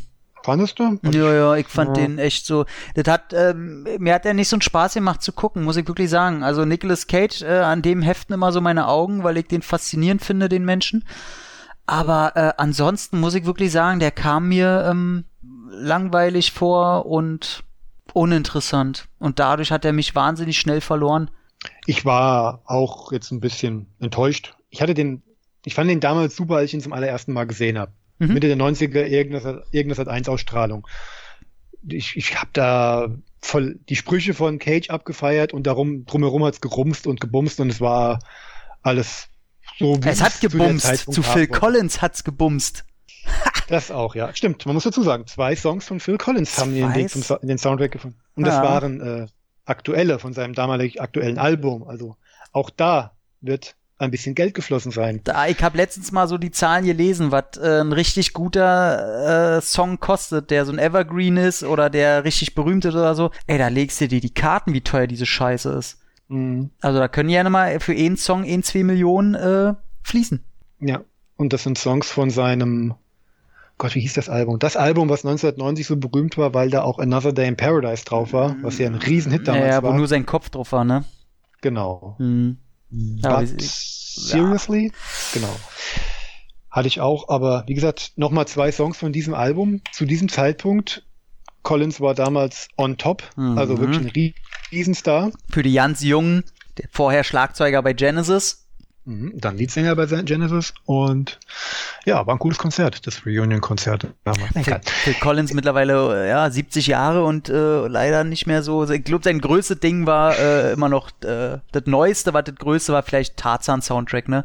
Würde ich Das sagen. dürfte das letzte sein, wo man wirklich noch groß was, Hm. groß über ihn geredet hat. Aber er hat sich, glaube ich, auch zurückgezogen. Ja, ja, glaub, klar, klar. Schlecht geht's ihm nicht, finanziell, möchte ich behaupten. Im richtigen Moment zurückgezogen, als er alt genug war, um sich zurückzuziehen und als er auch eigentlich alles erreicht hatte. Das kann man so sagen. So, ich merke schon. Wir, wir, wir ziehen schon wieder in die Länge, es gibt aber eigentlich nichts mehr zu sagen. Nee, ist ein Film, ich find's schön, dass ich ihn jetzt gesehen habe, dass ich äh, Nicolas Cage den, äh, den jetzt auch geguckt habe, dass der abgeschlossen ist, weil ich war ein bisschen geil auf den und habe schon echt überlegt, ob ich die 30 Euro für die DVD aushebe. Werde ich jetzt stecken lassen und hoffen, dass einfach mal irgendwann eine 10 Euro Blu-ray kommt oder die DVD runtergeht oder ich für sehr viel billig, für einen Euro oder so die VHS bekomme, würde mir auch reichen. Ja, ach, ist doch okay. Ist zwar ein mittelmäßiger Film, aber äh, ich find's schön, dass ich den jetzt abhaken kann. Warte, ich halt nur noch ganz kurz in der Nachrecherche noch, fällt mir jetzt gerade noch ein, wo ich in meine Notizen reingucke. Ich meine, wir hatten ihn, glaube ich, hier letztes schon mal in einem anderen Cast besprochen, haben wir mal kurz Dale Dye erwähnt.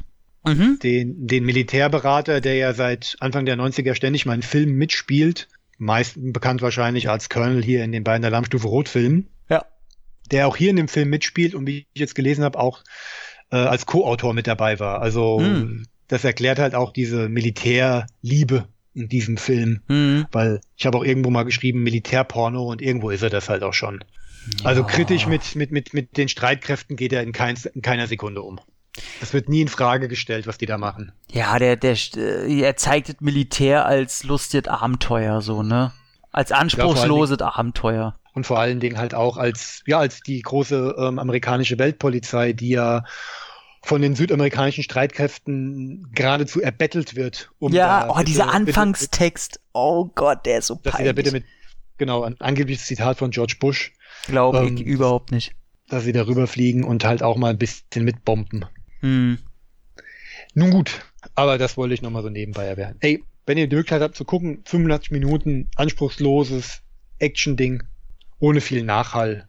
Aber mhm. bitte, von mir die dicke Empfehlung, der, der, der Spaß-Camp-Faktor liegt in der deutschen Fassung, würde ich behaupten. Auf jeden Fall. So, womit wir zum zweiten Teil kommen. Und da wolltest du von mir einen deutschen Actionfilm haben. Das war erstmal die Erstaussage. Und ich habe mir, ich habe wirklich überlegt, was nehme ich, was nehme ich? und habe dann einen Film genommen, den ich ums Verrecken mal besprechen wollte, in welchem Zusammenhang auch schon immer, den ich immer schon an den Mann bringen wollte, der jetzt äh, zum Glück ähm, in, in äh, mehr Mündern zu finden ist. Da kommen wir dann noch zu, warum dem so ist, können wir dann nachher kurz sagen. Aber er dreht sich um das finstere Tal. Und ich sag mal kurz erstmal, worum es geht. Das wird ein, das ist ein sehr kleiner Text, den ich hier lesen muss. So. Es gibt Sachen, über die darf man nicht reden. Sachen, die früher passiert sind.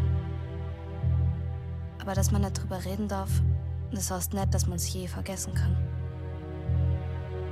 Es gibt nämlich Sachen, die lassen sich nie mehr vergessen.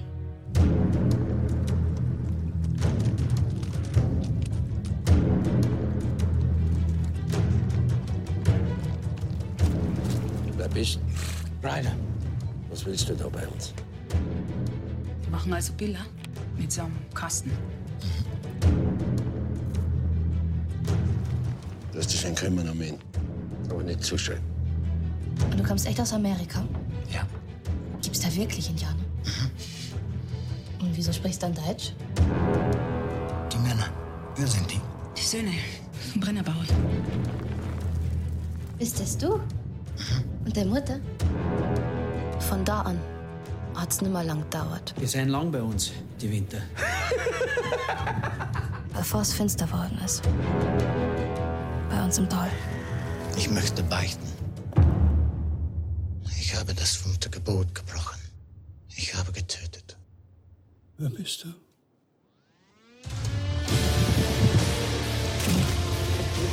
Das, was damals geschehen ist, das erzählen die Leute heute noch. Wann ist die Hochzeit? Bald. Ich will, dass du es bist. Tanz! Die Totenglocken. Sie werden kommen und mich suchen. Ich will ihn lebend. Sie werden zu uns kommen. Nein, ich komme zu dir.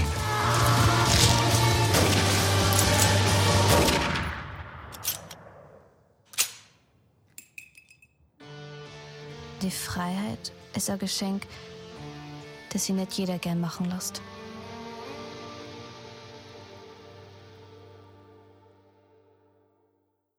Ein düsteres Geheimnis, ein entlegenes Hochtal und ein schweigsamer Fremder.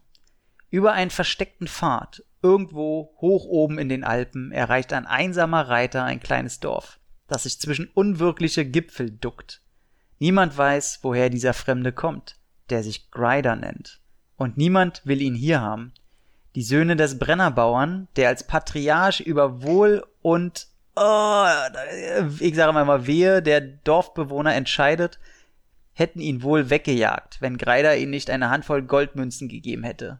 Greider, der sich als Fotograf ausgibt, wird bei der Witwe Garda und ihrer jungen Tochter Luzi von den Brennersöhnen den Winter über untergebracht. Luzi, die kurz vor ihrer Heirat mit ihrem Lukas steht, ist voll Furcht ob das bevorstehenden Ereignissen, denn eine Hochzeit ist in diesem Dorf mit einer furchtbaren Tradition verknüpft.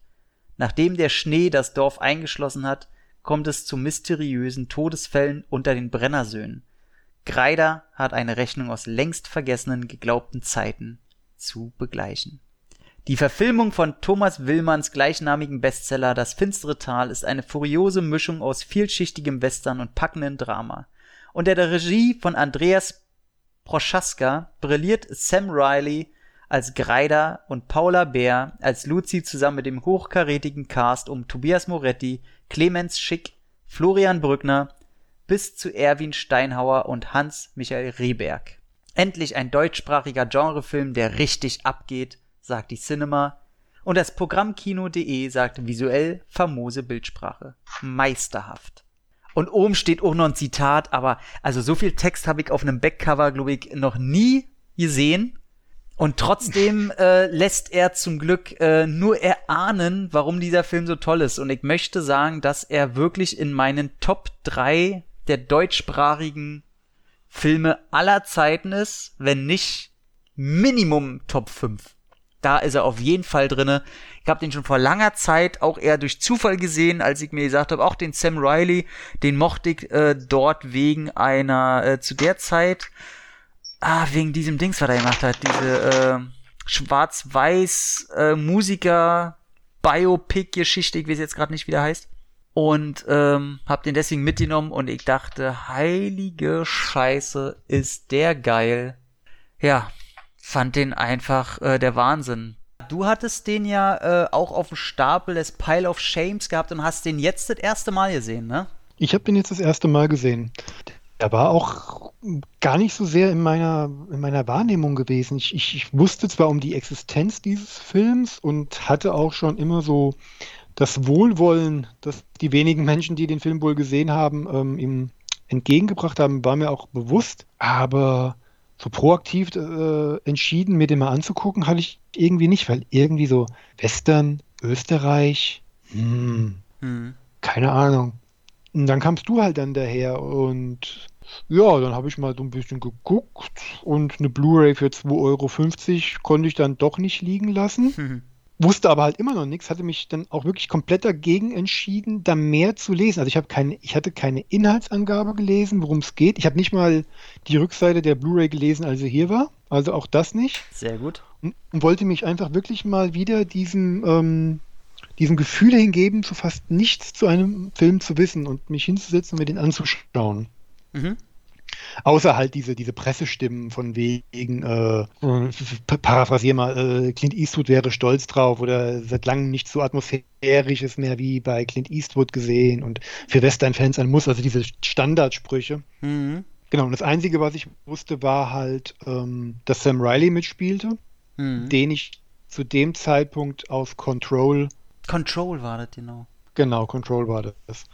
Control kannte und noch aus, wie heißt er, 13. 13 oder 13, dieses Remake über dieses ähm, Russisch-Roulette-Turnier. Mm, mit Statham und Mickey Rourke. Genau, in dem Remake, wo Mickey Rourke, Statham, Ray Weinstein, äh, Weinstone dabei gewesen sind. Nicht das Original, mhm. das habe ich, hab ich bisher noch nicht gesehen. Ja, den kannte ich daher und dass hier äh, Tobias Moretti mit dabei war, den ich ja halt als Kommissar Rex oder beziehungsweise als Partner von Kommissar Rex noch kannte. Ich habe zwar nie eine Folge der Serie gesehen, aber das war ja so ein TV-Phänomen in meiner Jugend. Dem konntest du ja nicht entkommen. Also das, das ja, war ja, ja präsent. Also, ja, ja, gesagt, ja, Man muss, man, man wusste, man hatte das Gefühl, man wusste alles darüber, ohne jemals eine Folge geguckt zu haben.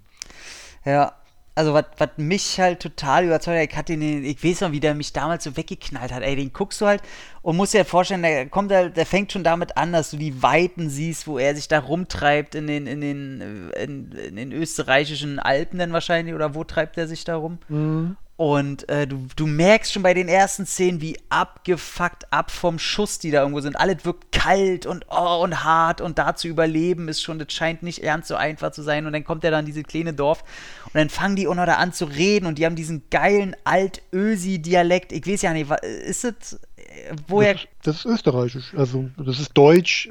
Ja, das, da tue ich mich immer schwer. Gibt's, heißt das österreichisch?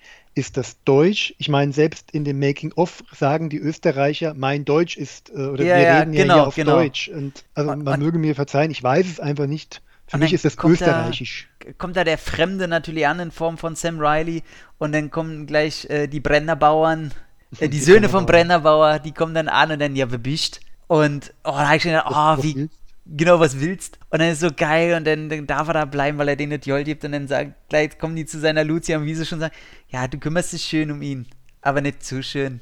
Und ich denke schon, oh, das ist alles und du merkst so, wie das wirklich, oh, so Wichser sind.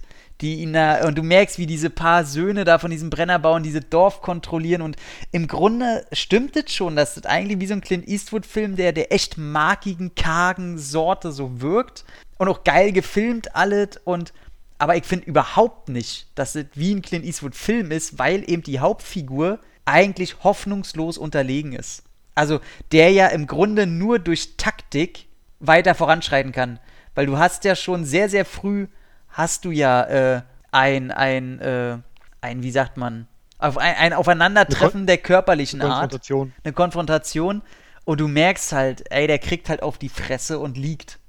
Also er ist nicht der krasse, coole Held, der nur einen Spruch lässt und, und, und, dann, Mhm. und dann nur zeigt, dass er Eier hat oder so. Der hat Eier, weil er immer noch einen Spruch drückt, aber dafür kriegt er halt auch gleich mächtige Innerin. Und wie er sich da reinlebt und wie er erstmal auch mit, dem, mit, der, mit der Luzi da redet und dass sie nicht auch den Fehler machen, da noch irgendeine Art von Romanzerin zu bringen. Davor hatte ich ja schon am Anfang an, Angst, dass er jetzt mit der Luzi da irgendwas hat, bis ja erklärt wird, dass die da äh, heiratet. Was sehr. Das ist ja früh schon geklärt worden. aber auch erst nach einer halben Stunde oder so. Der filmiert ja zwei Stunden und Mhm. äh, erst so nach einer halben Stunde äh, kriegst du mit, ach, die will jetzt heiraten da eigentlich, ihren, ihren, ihren. Aber sie trifft sich ja vorher schon mit ihrem äh, Lukas in, im, im Heu. Ja gut, aber da hätten Heike ja nur so gedacht, oh nee, jetzt kommt da der Amerikaner irgendwie, jetzt ist Ah, das vielleicht, okay. so, kommt da jetzt so ein Balzverhalten zwischen denen oder so. Mm, mm, mm, Und stimmt, äh, das lassen die alle völlig raus da. Dafür ist in diesem Film ja nicht Platz. In diesem Film ist Platz für eklig kaltes Wetter, für harte Gewalt, für äh, harte Arbeit und für sehr, sehr raue Sitten und einfach für auch psychologische Gewalt. Und das finde ich alle, das ist so eingefangen in so einer geilen Bildsprache, was so gleichzeitig irgendwie typisch Hollywood ist und so wahnsinnig untypisch gleichzeitig. Ähm, meine Referenz war ein, ein Italo-Western. Meine ersten Gedanken gingen sofort an ähm, Leichenpflastern seinen Weg von Sergio Corbucci Okay. mit Jean-Louis Trintignant und Klaus Kinski, der ja auch in so einer äh, verschneiten, oh, ich lange her ich ihn gesehen habe, aber auch in so einer verschneiten Goldgräberstadt spielt, in der ja ähm, Trintignant einen stummen Killer spielt, dessen, der ist zwar überlegen, der seine Gegner aber immer bis aufs Blut reizt, damit er als der Notwehr Handelnde Mhm. dann dasteht.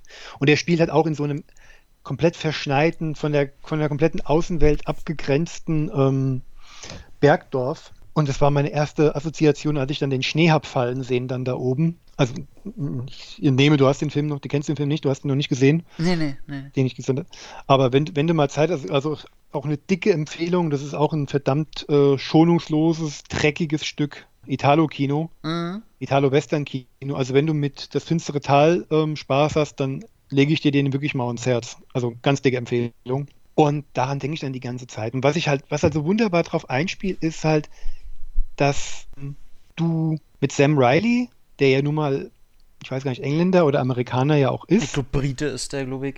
er glaube ich, Brite, ihm das aber halt auch zugestehst, dass er halt als Amerikaner im österreichischen Bergen unterwegs ist. Ja.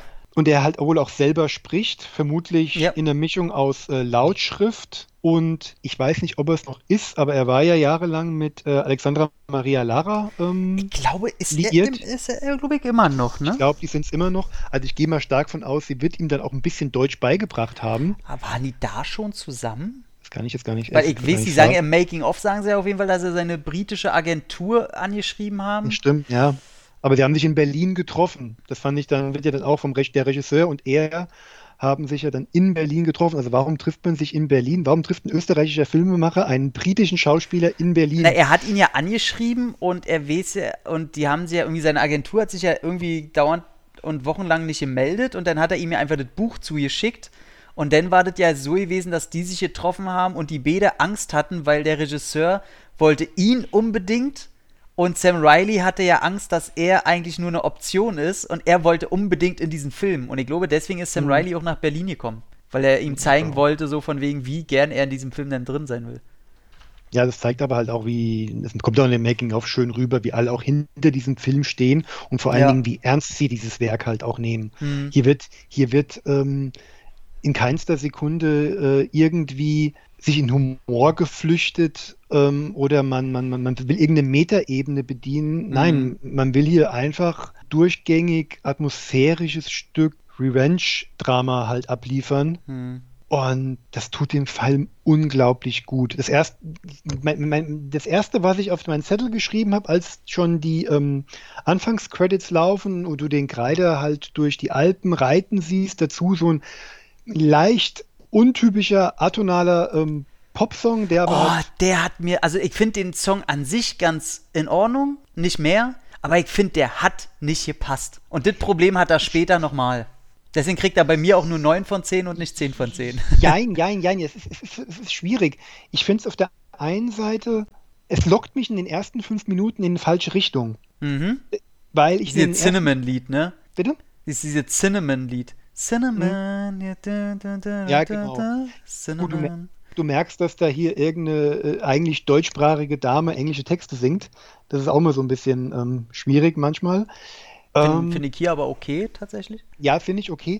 Aber es, wie gesagt, ähm, ich war mir dann halt in diesen ersten Minuten nicht sicher, wie ernst sie den Stoff nehmen und war dann überrascht, wie bierernst dann der Rest dann war. Ja. Denn hier habe ich, hier spielt es dann so, naja, eigentlich, wir drehen hier in österreichischen Western, aber hey, das ne, nimmt das nicht so ernst, ne? Also, ne, wir sind hier in den österreichischen Ampel- Alpen, hier kommen gleich äh, die, die, die äh, Holzarbeiter mit den Seppelhüten. Ja, oder auch einfach, wir probieren einfach vielleicht auch, wir orientieren uns an anderen Filmen. Gut, deine kenne ich jetzt nicht vielleicht, aber Mhm. ich finde, also auf mich, der vielleicht auch nicht so viele Werke aus dem Bereich kennt, wirkt es auf mich einfach so, als hätte einer eine Vision gehabt und er zieht halt durch. Und Der, und für mich ist es halt, äh, der hat, der kennt die anderen Werke und sagt, ey, das geben, das gibt meine Heimat, das geben meine österreichischen Alten, das geben diese, diese Hinterwäldler, die wir da oben hatten, also vermeintlich hatten, keiner äh, war ja dabei damals, geben das aber auch her. Das Ja. kannst du halt auch wunderbar hier hereinsetzen. Und ähm, was ich noch sagen wollte, was ich halt in meine, was ganz oben bei meinen Aufzeichnungen steht, ist, ich habe da wirklich, hin, wirklich ohne Mist hingeschrieben, dicke Eier. Ja. Junge, du hast dicke Eier, den Film Ja. so zu machen, wie du den gemacht hast. Na, ich finde diese Bedrohlichkeit, die er auch aufbaut, ne, wenn du siehst, er kommt da in dieses Dorf rein und dann unterhält er sich ja auch, wie, das, äh, wie diese Stadt da aufgebaut ist und dann kriegst du ja mit, dass halt die Söhne von diesem Brennerbauer da äh, diese Stadt in der Hand haben, indem sie schon so Gesetze entworfen haben, wie keiner darf äh, Schusswaffen haben, außer die Söhne vom Brennerbauern. Mhm. So weißt du, dass das gleich ein Gesetz ist, dass keiner sich gegen den behaupten kann, weil kein anderer Waffen hat. So eine Sachen. Und dass die aber auch zum Beispiel dafür zuständig sind, die, die äh, sind ja nicht da oben und äh, schaukeln sich die Eier, sondern die sind auch dafür zuständig, dass die halt unten immer Holz haben. Das sind die Holzhacker und alles. Das heißt, die sind auch noch abhängig davon, überhaupt zu überleben durch diese Söhne.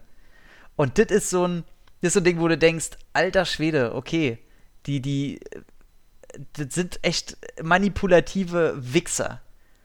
Und ich finde es aber auch geil, wie du, wie du siehst, da, die, Zei die sagen das nicht nur, sondern du siehst dann auch diese Szene, wo die diese Holz hacken und wie, die, wie diese Apparatur, wo sie so von oben in den Bergen die, die Baumstämme da unten äh, hinschicken. Und es sieht alles so kalt, so unwirklich aus. Du, du frierst einfach, wenn du das siehst. Mhm. Und allein wie du denn, also er bereitet dich ja auch ja nicht darauf vor, dass du siehst ja den Greider auch nie.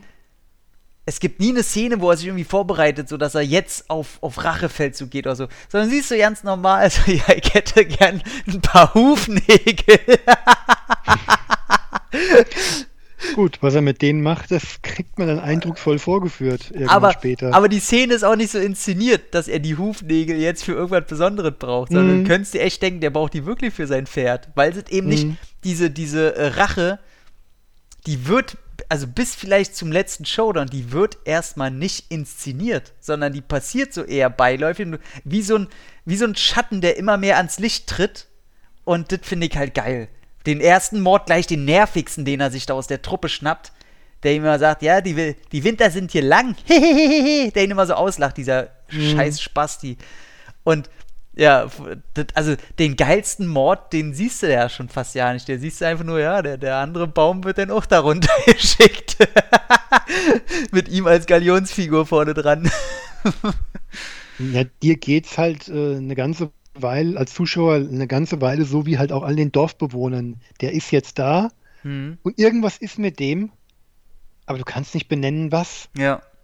Also um, wie du schon sagst, um halt gefährlich zu wirken, ist er halt zu unterlegen, Ja. wie mir auch eindrucksvoll dann auch dargelegt wird.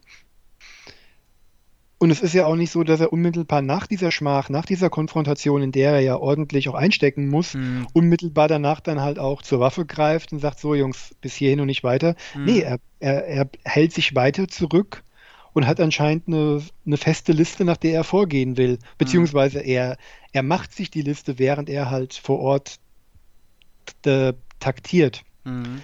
Was aber halt für uns bedeutet als Zuschauer, wir müssen uns weiterhin dieses Dorf angucken und gucken, was in diesem Dorf offenbar schon seit Jahren schief läuft. Ja. Was natürlich Das- auch eine Metapher ist äh, auf heutige Gesellschaften und so, da brauchen wir jetzt nicht vormachen. Aber was ich, ich auch sehr schön finde, dass er uns diese Metapher nicht so ins Gesicht schmieren muss. Da sagt er, ja, hier, klar ist das so und das kann schief laufen, aber das ist hier nicht Teil unseres Films, was wir hier zeigen müssen.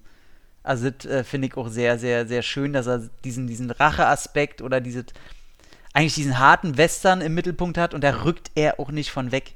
Er will uns nicht unbedingt mehr erzählen als das, was wir da sehen. Und das finde ich, äh, das finde ich sehr, sehr angenehm. Ja, vor allen Dingen, es gibt, es gibt äh, am Ende, weißt du, es gibt keine Nebenplots, die auch irgendwie damit verwoben werden. Ja. Die, die, die ähm, Geschichte der Luzi und ihrem Verlobten ist ja auch erstmal sehr diffus, weil trotz der Morde, die da oben passiert, drängt der Brenner ja darauf, dass die beiden ihre, bitte ihre Hochzeit vollziehen mögen. Mhm. Und als Zuschauer verstehst du ja erstmal gar nicht, warum. Was, was soll dann das jetzt? Ihr habt doch Mhm. gerade Wichtigeres zu tun. Ja. Bis dann dieser ähm, vermaledeite Priester bei der Hochzeit der beiden mal erzählt, welches Opfer der gute Josef damals erbringen musste, als seine Maria als Jungfrau ein Kind empfangen hat. Mhm.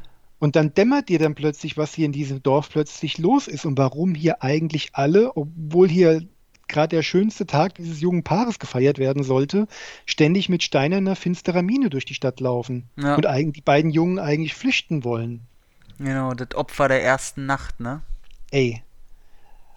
Und das mündet ja dann auch in dieser Hochzeitsfeier, die ja, Boah, ey, die ja ist so böse. unangenehm, unangenehm. Ja. Das, oh, also das hat auch mir, der ja sonst sehr, sehr distanziert sich solche Sachen anguckt, einen, einen kleinen Schauer über den Nacken laufen. Das ist ja auch lassen. immer so was, so eine Szene kriegen ja mich, ne? Ich habe ja so, einen- so, einen- so einen ekligen Beschützerinstinkt, was halt meine Freundin angeht und alles. Und ich kann ja immer keine Szenen sehen, wo ich weiß, die sind realistisch und da hättest du auch nichts machen können. So, du, du, du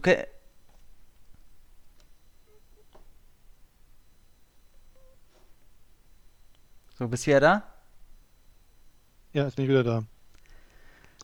Ähm, Du kannst keine Szenen sehen, da warst du Äh, dann Genau, weg. ich kann, ich kann ja nicht so Szenen sehen, die so realistisch inszeniert sind, so dass du denkst, sowas kann halt wirklich passieren und wo du auch weißt, dass du deine Freundin auch da nicht hättest beschützen können. Du hättest einfach nichts machen können. Und das äh, das ist für mich immer so was, oh, ich kann mir sowas immer nicht angucken und dennoch, ey, man muss ja mal sagen, der Tobias Moretti, alter Schwede spielt der das gut. Also als, als Mhm. Oberhenchman oder als der Bruder, der da das meiste zu sagen hat, weil er ja scheinbar der Älteste ist. Ähm, Mhm. So wirkt es jedenfalls, obwohl die äh, wenigstens der, der sehr äh, korpulente wirkt ähnlich alt. Aber er hat auf jeden Fall, er ist da das Alpha-Tier.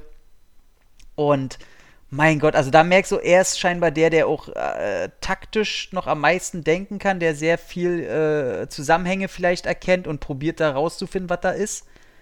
Und oh, wie der, oh, eklig, das ist, oh, du liebst es so, den zu hassen. Und ich wusste überhaupt nicht mehr, dass da Clemens Schick dabei mitspielt. Mhm. Das wusste ich ja nicht mehr. Das, kam mir ja nicht mehr so, so. Und da hat mich sehr gefreut, den zu sehen. Der hat sehr viel auch äh, in internationalen Produktionen mittlerweile zu tun. Der ist eigentlich immer so der Henchman, der von dem Bösen, ganz oft. Mhm. Auch ein krasser Typ. Und der passt auch ganz gut rein. Auch der, der Korpulente, ey, der Quant- spielt. Quant Quantum Trost, ne? War da auch bei? Mhm, ich meine schon. glaube ja, in irgendeinem Bond war auf jeden Fall dabei. Ja. Aber der war auch im geilen, äh, hier, wie heißt der, Overspeed oder so mit Eastwood? Mit dem. Äh, da war er natürlich auch dabei, was soll ich sagen? Ja, Ähm, da war er doch der große, der große Ja, aber- Gangster. Ja, richtig. Der große Gangster im kleinen Teich. Ähm, und auch der, der Kopulente, ey, wie gesagt, der spielt das auch so hassenswert, diese, diese, oh.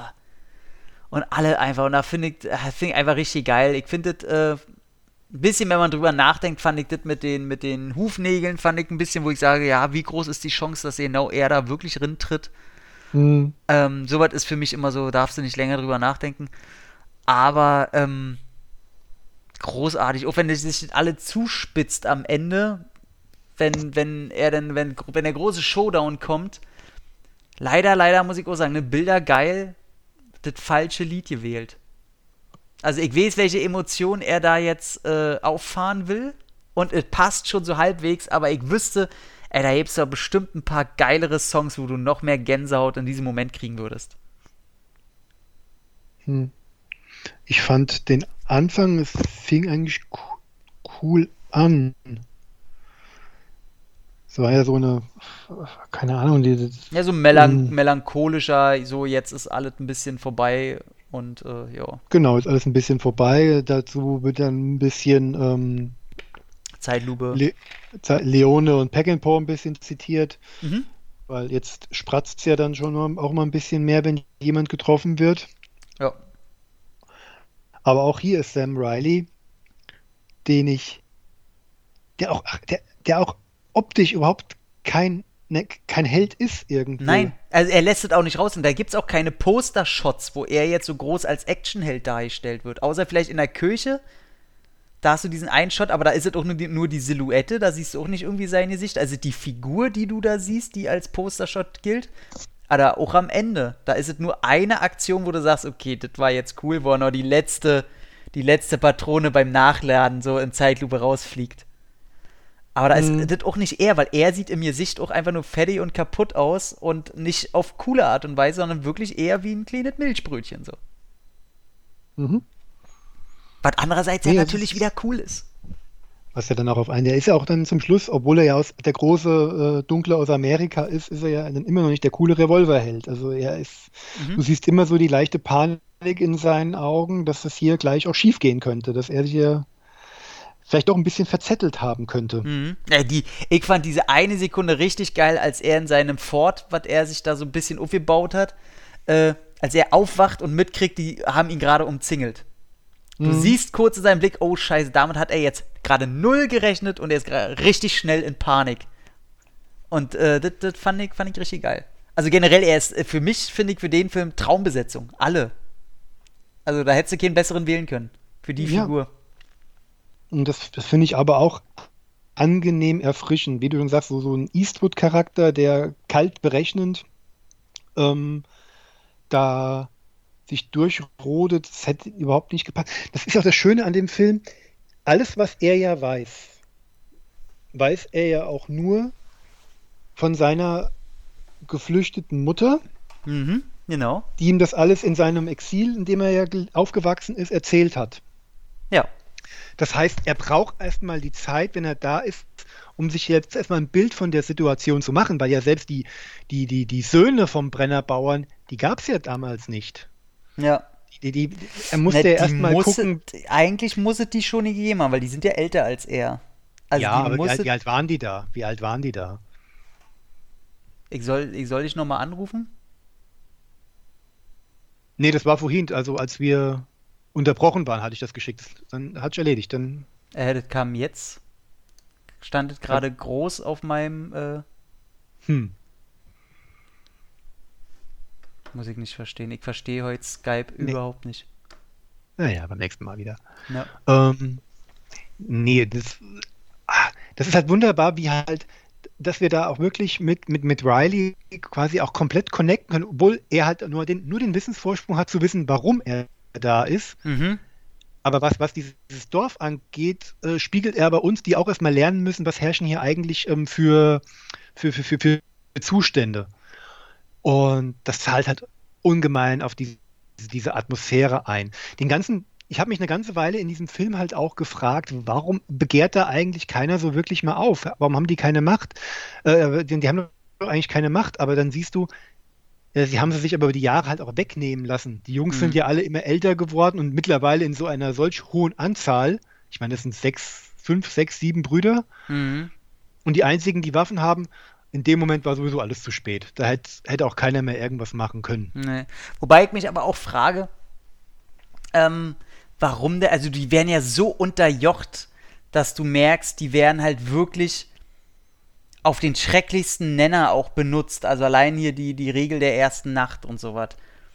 Also, dass da auch nicht mal welche irgendwie hinterrücks, die sich so einzeln schnappen und sagen, wir bringen die jetzt alle um. Weißt du, also, dass da das über Jahre so geklappt hat, dass die so die Angst äh, schüren können. Ich, da kann ich mir vorstellen, also, dass dafür einfach im Film vielleicht auch nicht so die Zeit war, dass das im Buch wahrscheinlich wahnsinnig besser erklärt wird, was da noch abgeht. Im Buch Mhm. ist er ja auch ein Zeichner und kein Fotograf. Ja. Ähm, aber äh, braucht der Film auch vielleicht gar nicht erklären, weil du von dieser Atmosphärenbombe bist du einfach so erschlagen. Auch die ekligen Bilder, wenn du die Vergangenheit dann siehst, was da passiert ist, als die von äh, seinem Vater quasi äh, die Beine zertrümmern, ey, das ist so eklig. Wo ich denke, ah, fuck, ey. Ja. Ja, das ist schon. Genre-Kino. Ja, ist ganz groß, ey. Deswegen, also viel, ich weiß ja nicht, ich will darüber ja nicht so viel mehr erzählen, weil das Ding muss man erleben. Und äh, Ja, mich, mich, mich, mich ärgert es jetzt, dass ich am Anfang, wie ich es eigentlich vorgehabt habe, eigentlich auch sagen wollte, hier Leute, ähm, also jeder, der uns jetzt zuhört, kommt jetzt viel zu spät. Äh, wir haben jetzt euch schon ein bisschen was angespoilert. Eigentlich hättet ihr das gar nicht hören dürfen und hätten erst gucken müssen. Ich glaube, das schreibe ich dann auch nochmal in, in, in die Ja. Dings, äh, nochmal in die Beschreibung halt rein. Äh, Leute, wenn ihr das finstere Tal noch nicht erst gucken, dann hören. Weil, das können wir ja kurz hier mal- nochmal am Ende aufnehmen. ja, dann kann ich sie nochmal davor schneiden, ja. Das, das wäre nochmal hilfreich. Ähm, ja. Nee, also bleibt, als Fazit bleibt mir da, ich will, ich will auch gar nicht mehr so groß drauf eingehen, dass da halt auch die, die Masken halt stimmen und es kommen keine Seppelhüte vor. die Angst, die ich einfach hatte, da rennt keiner in diesen typischen, mit diesem österreichischen, Österreich, österreichischen oder bayerischen Hut rum und macht äh, lustige Foxen oder irgendwas in der Richtung. Da ist Nee. nicht ein, ich glaube nicht ein witziger Spruch drin, ne? Nee, nee. Nee. Das Einzige, wo ich noch sage, auch wenn die Maskenbildner sich wirklich alle Mühe geben, ist, dass halt viele eigentlich noch einen Tacken zu gesund und zu sau- sauber aussehen, dass die Zähne vielleicht noch ein bisschen zu sauber sind, obwohl sehr viele schmutzige Fingernägel zu sehen waren. Aber das ist jetzt äh, Makulatur. Also das will ich dem Film in keinster Sekunde irgendwie zu Lasten legen. Dafür äh, gibt er sich einfach viel zu sehr Mühe, diesen kleinen Mikrokosmos greifbar zu machen. Und Ich muss sagen, eine Sache hat mich gestört. Ich auch beim dritten Mal wieder gucken gemerkt. Also eine kleine Sache neben den, den falschen Songauswahl, wie ich finde, ist, dass er, du hast diesen Showdown, diesen äh, Peckinpah ähnlichen Showdown am Ende. Und dann kommt er ins Mhm. Dorf und muss nochmal gegen diesen großen, fetten Typen antreten. ja, das war, äh, das hätte genau andersrum laufen müssen. Also das fand ich so, ja, die wollen noch mal zeigen, dass er wirklich äh, unterlegen ist und da, was, aber was soll das? Äh, das fand ich ganz, du musst dir auch mal übrigens den amerikanischen Trailer von diesem Film angucken. Der wurde ja, Okay. der wurde ja übrigens synchronisiert, äh, scheinbar auf Englisch. Okay. Und äh, ey, der ganze Trailer, da haben sie auch alle möglichen Actionsequenzen, die du irgendwie drin hast, verwurstet zu einem Trailer, dass du denkst, das ist ein reines Actionbrett.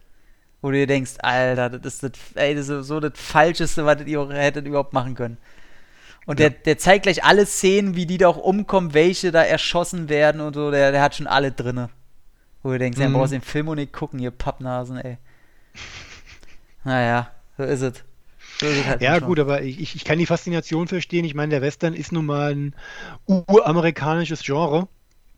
Und da kann ich auch verstehen, dass man zugreift und das dementsprechend dem Publikum irgendwie schmackhaft machen will. Und mein Gott, das wäre nicht der erste Trailer, der, der äh, am Publikum vorbei äh, Ja. geschnitten wird. Ja, das stimmt Das allerdings. sind wir ja, das sind wir ja eigentlich schon gewohnt. Ja. Nee, Leute, ähm, Deswegen echt da schön, dass, schön, dass auch äh, Kino Plus hatte den ja jetzt erwähnt gehabt.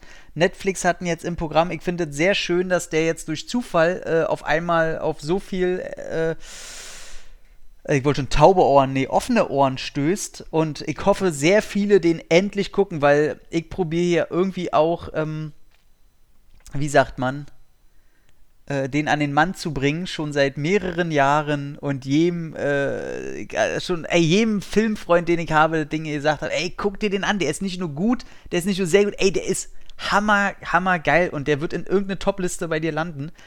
Und Ja. ey, wie bei dir, ja, irgendwann, irgendwie, ja, und dann hat man es irgendwann, äh, man ist so missionarisch unterwegs, total gesucht. Und jetzt gucken den scheinbar alle, ähm, und das finde ich sehr geil, weil der hat es einfach verdient und der ist großartig. Und ich möchte sagen, ey, sowas kam dann auch einfach nicht mehr raus danach. Das ist so, so, ein, so ein deutsches Genrewerk oder so ein deutsch-österreichisch, äh, ich weiß nicht, wer da noch an Produzenten alles jetzt mit drin hängt, wo ich sage. Ja, eigentlich ist es ja eine österreichische Produktion, in die deutsche Gelder geflossen sind, weswegen ich es habe auch, auch gelten lassen, Mhm. äh, als ich mir einen deutschen, eine deutsche Produktion gewünscht hatte. Als du gesehen hast, dein Kommissar Rex ist dabei, da hast du doch gesagt, naja, gut, das ist mir deutsch genug. Mo Moretti, auch wenn ich nicht viel von ihm gesehen habe, aber der Mann hatte schon immer eine sehr einnehmende Ausstrahlung. Ja. Also ich habe, ich habe, glaube ich, noch nie einen kompletten Film, also aus seiner, auch aus seiner ähm, nach der Kommissar Rex verlaufenden Karriere gesehen. Aber ich dachte immer, wenn ich den Mann gesehen habe, ey Junge, mach mal einen Film, der mich interessiert, weil das würde ich mir mit dir sofort gerne anschauen. Ich finde ihn auch in den Interviews cool bei Making of, so da merkst du richtig, wie das so ein. Also er wirkt so sehr dominant, zurückhaltend, in sich ruhen, so, so, ein- so ein Typ Kerl, weißt du, wo ich denke, Mann, ey, der, der könnte eigentlich noch äh, ganz andere Sachen machen. Wie du schon sagst, so Filme, die, die mich auch persönlich dann mehr interessieren würden.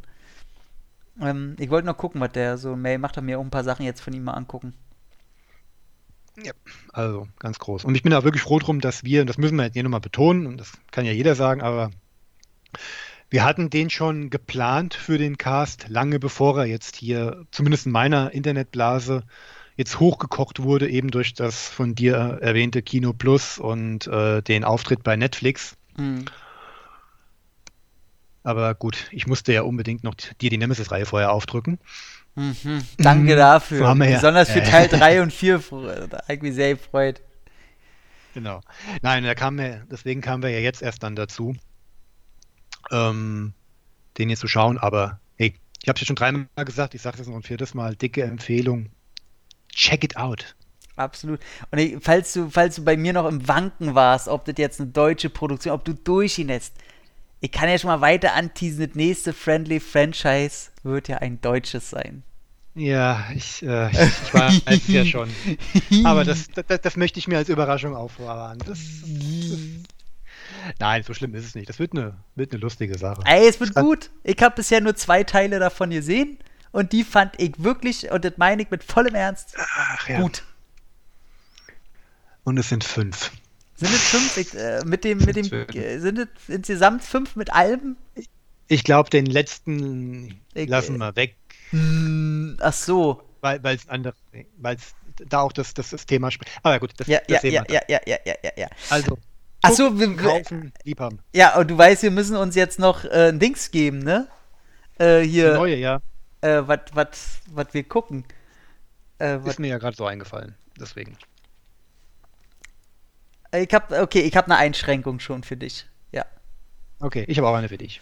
Ja, ich möchte, dass du, äh, wo ich, ich gucke ja hier immer so rein, so, was habe ich denn hier alle, was nimmt man denn? Und ich möchte, Ich nehme doch sowieso was anderes. äh, ich möchte, dass in deinem nächsten Actionbrett der Superlative Bill Paxton mitspielt. Okay, cool. Sehr cool. Egal wie groß sein oder klein sein Auftritt Ja, ja. ist, aber Bill Paxton muss dabei sein. Und genau das macht es ja relativ einfach, weil er hat ja eine Phase gehabt, in der er ja wirklich in kleinsten Parts in großen Filmen mitgespielt Ja, hat. er kann und du Also kannst auch ist- gerne, da äh, falls es schwer wird in der Auswahl oder so, kannst du von mir aus auch gerne gucken, ob er nur als Produzent oder so mitgewirkt hat. Aber Bill Paxton muss an dem Projekt irgendwie beteiligt gewesen sein. Aber da ich weiß, dass du gerade äh, deinen Stapel neben dir angeguckt hast mit Hm. den Neueinkäufen, ich weiß, was du gekauft hast, weiß ich auch, welchen du gerade da äh, liegen hast.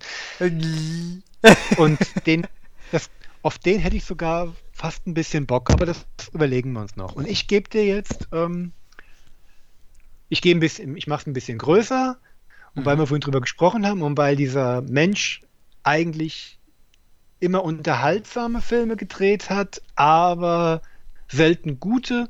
Godfrey Äh, Ho. und wir, Und weil wir einen Film von ihm, von ihm schon erwähnt haben, will ich einen Film von dir, von Rob Cohn.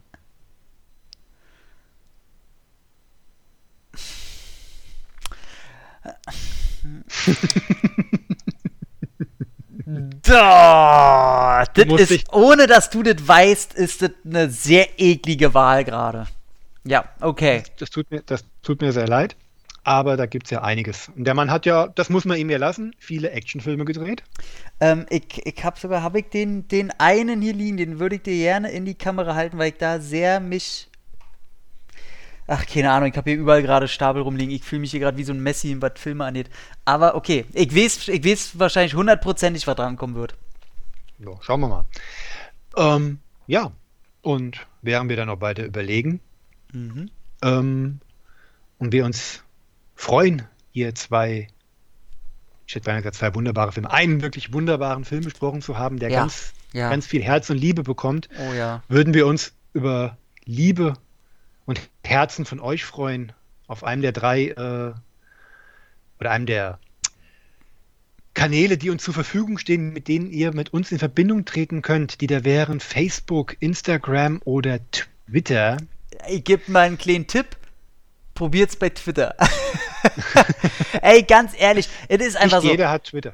Nicht jeder. Instagram ist auch schön. Das sind auch Instagram ist auch cool, weil du das auch übernimmst. Ich muss ganz ehrlich sagen, ey, Facebook ist in dieser Hinsicht einfach tot. Ähm, das, wieder. das merken damit, wir auch immer wieder. Du willst dich nur vor der Arbeit drücken. Du ja. Sagst, dass jedes Mal keiner hingeht, damit ja. du dich nicht drum kümmern musst. Ja. Ich habe keinen Facebook-Account mehr. Mhm. Ist gut, Leute. Kommt zu Twitter und Instagram, das mache ich. Oder ich hasse Social Media wie die Pest, aber ich liebe euch. Mhm. Und deswegen freue ich mich über jedes äh, nette Wort. Und da kam auch in letzter Zeit wieder ein bisschen was. Manches habe ich dir noch gar nicht zukommen lassen, aber da kamen ein paar schöne Sachen. Gerade zu unserem letzten Cast über Karate Tiger. Ja, geil. Der wirklich schöne hm. schön, schönes Feedback ähm, generiert hat, über das wir uns hier wahnsinnig freuen. Ey, ist wirklich immer schön. Also wenn ihr darüber nachdenkt, irgendwas zu schreiben und dann sagt, ach komm, lass mal. Ey, tatsächlich über jedes Feedback äh, freuen wir uns immer wie kleine Kullerkinder. Äh, bei, da schickt mir Markus immer hin, hier, guck mal hier, äh, hat schon wieder äh, so ein geiler Fan hier, hat hier was geschrieben. Da freut mich ja immer. Ein Fan, natürlich ein Fan, auf, das sind alle Fans. Ja. Alle geile, Prominente, die sind wir. Ähm, Ihr seid einfach wundervolle Menschen und dementsprechend. Der Tom auch, auch wenn er nicht so redet. ähm, und äh, äh, äh, äh, ansonsten genau bei Letterboxd auf jeden Fall. Da sind wir so was von äh, dabei. Letterboxd ist wie immer große Liebe. Wird zweimal unterstrichen. Äh, was ihr bitte noch? Beim CET könnt ihr natürlich das große Flaggschiff, wo ich mal die Nase, wo ich eigentlich so ein bisschen herkomme, der Markus auch schon zu Gast war, beim Entertainment-Blog. Das ist unser, unser großes Baby irgendwo unser großer Bruder, sagen wir mal. Ja, mein großer Bruder. Ähm, ja. Ähm, denn Art of Horror ist ein Horrormagazin, früher X-rated gewesen, jetzt Art of Horror. Und ich muss wirklich sagen, die Art of Horror ist um einiges geiler, Leute. Ist einfach Tatsache. Das sieht schöner aus, ist besser gemacht, geilere Themen drin, cool gemacht. Da darf ich immer ein bisschen was zu äh, schreiben, ein paar Dinger reviewen. Äh, die könnt ihr bestellen unter subversiv.de. Die Art of Horror kommt, ist gerade frisch die neueste raus mit geilen Interviews mit Neil Marshall und so weiter.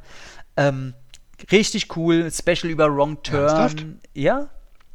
Cool. Äh, Special über Wrong Turn drinne, über die äh, äh, äh Hannibal Lecter Filme und geil. Da sind ein paar krass geile Sachen drin. Äh, unterstützt Print. Da bin ich auch stolz drauf, da immer noch Teil von zu sein.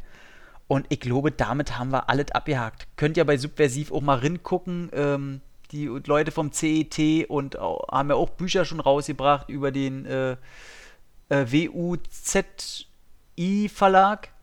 Und, den Wusi-Verlag, ja, Wurfbaum Zindler. Genau, über den Wurfbaum Zindler Verlag und da hängen die ja auch alle mit drin. Da hast du auch an einem äh, Buch mitgewirkt über die Deathwish-Reihe. Ey, gibt so viel, wie, wo man uns irgendwie unterstützen kann. Ob mit netten Worten oder wenn ihr sagt, ihr wollt äh, Filmleidenschaft auch lesen, dann gibt es da auch mittlerweile genug, wo wir irgendwie unsere Finger im Spiel haben.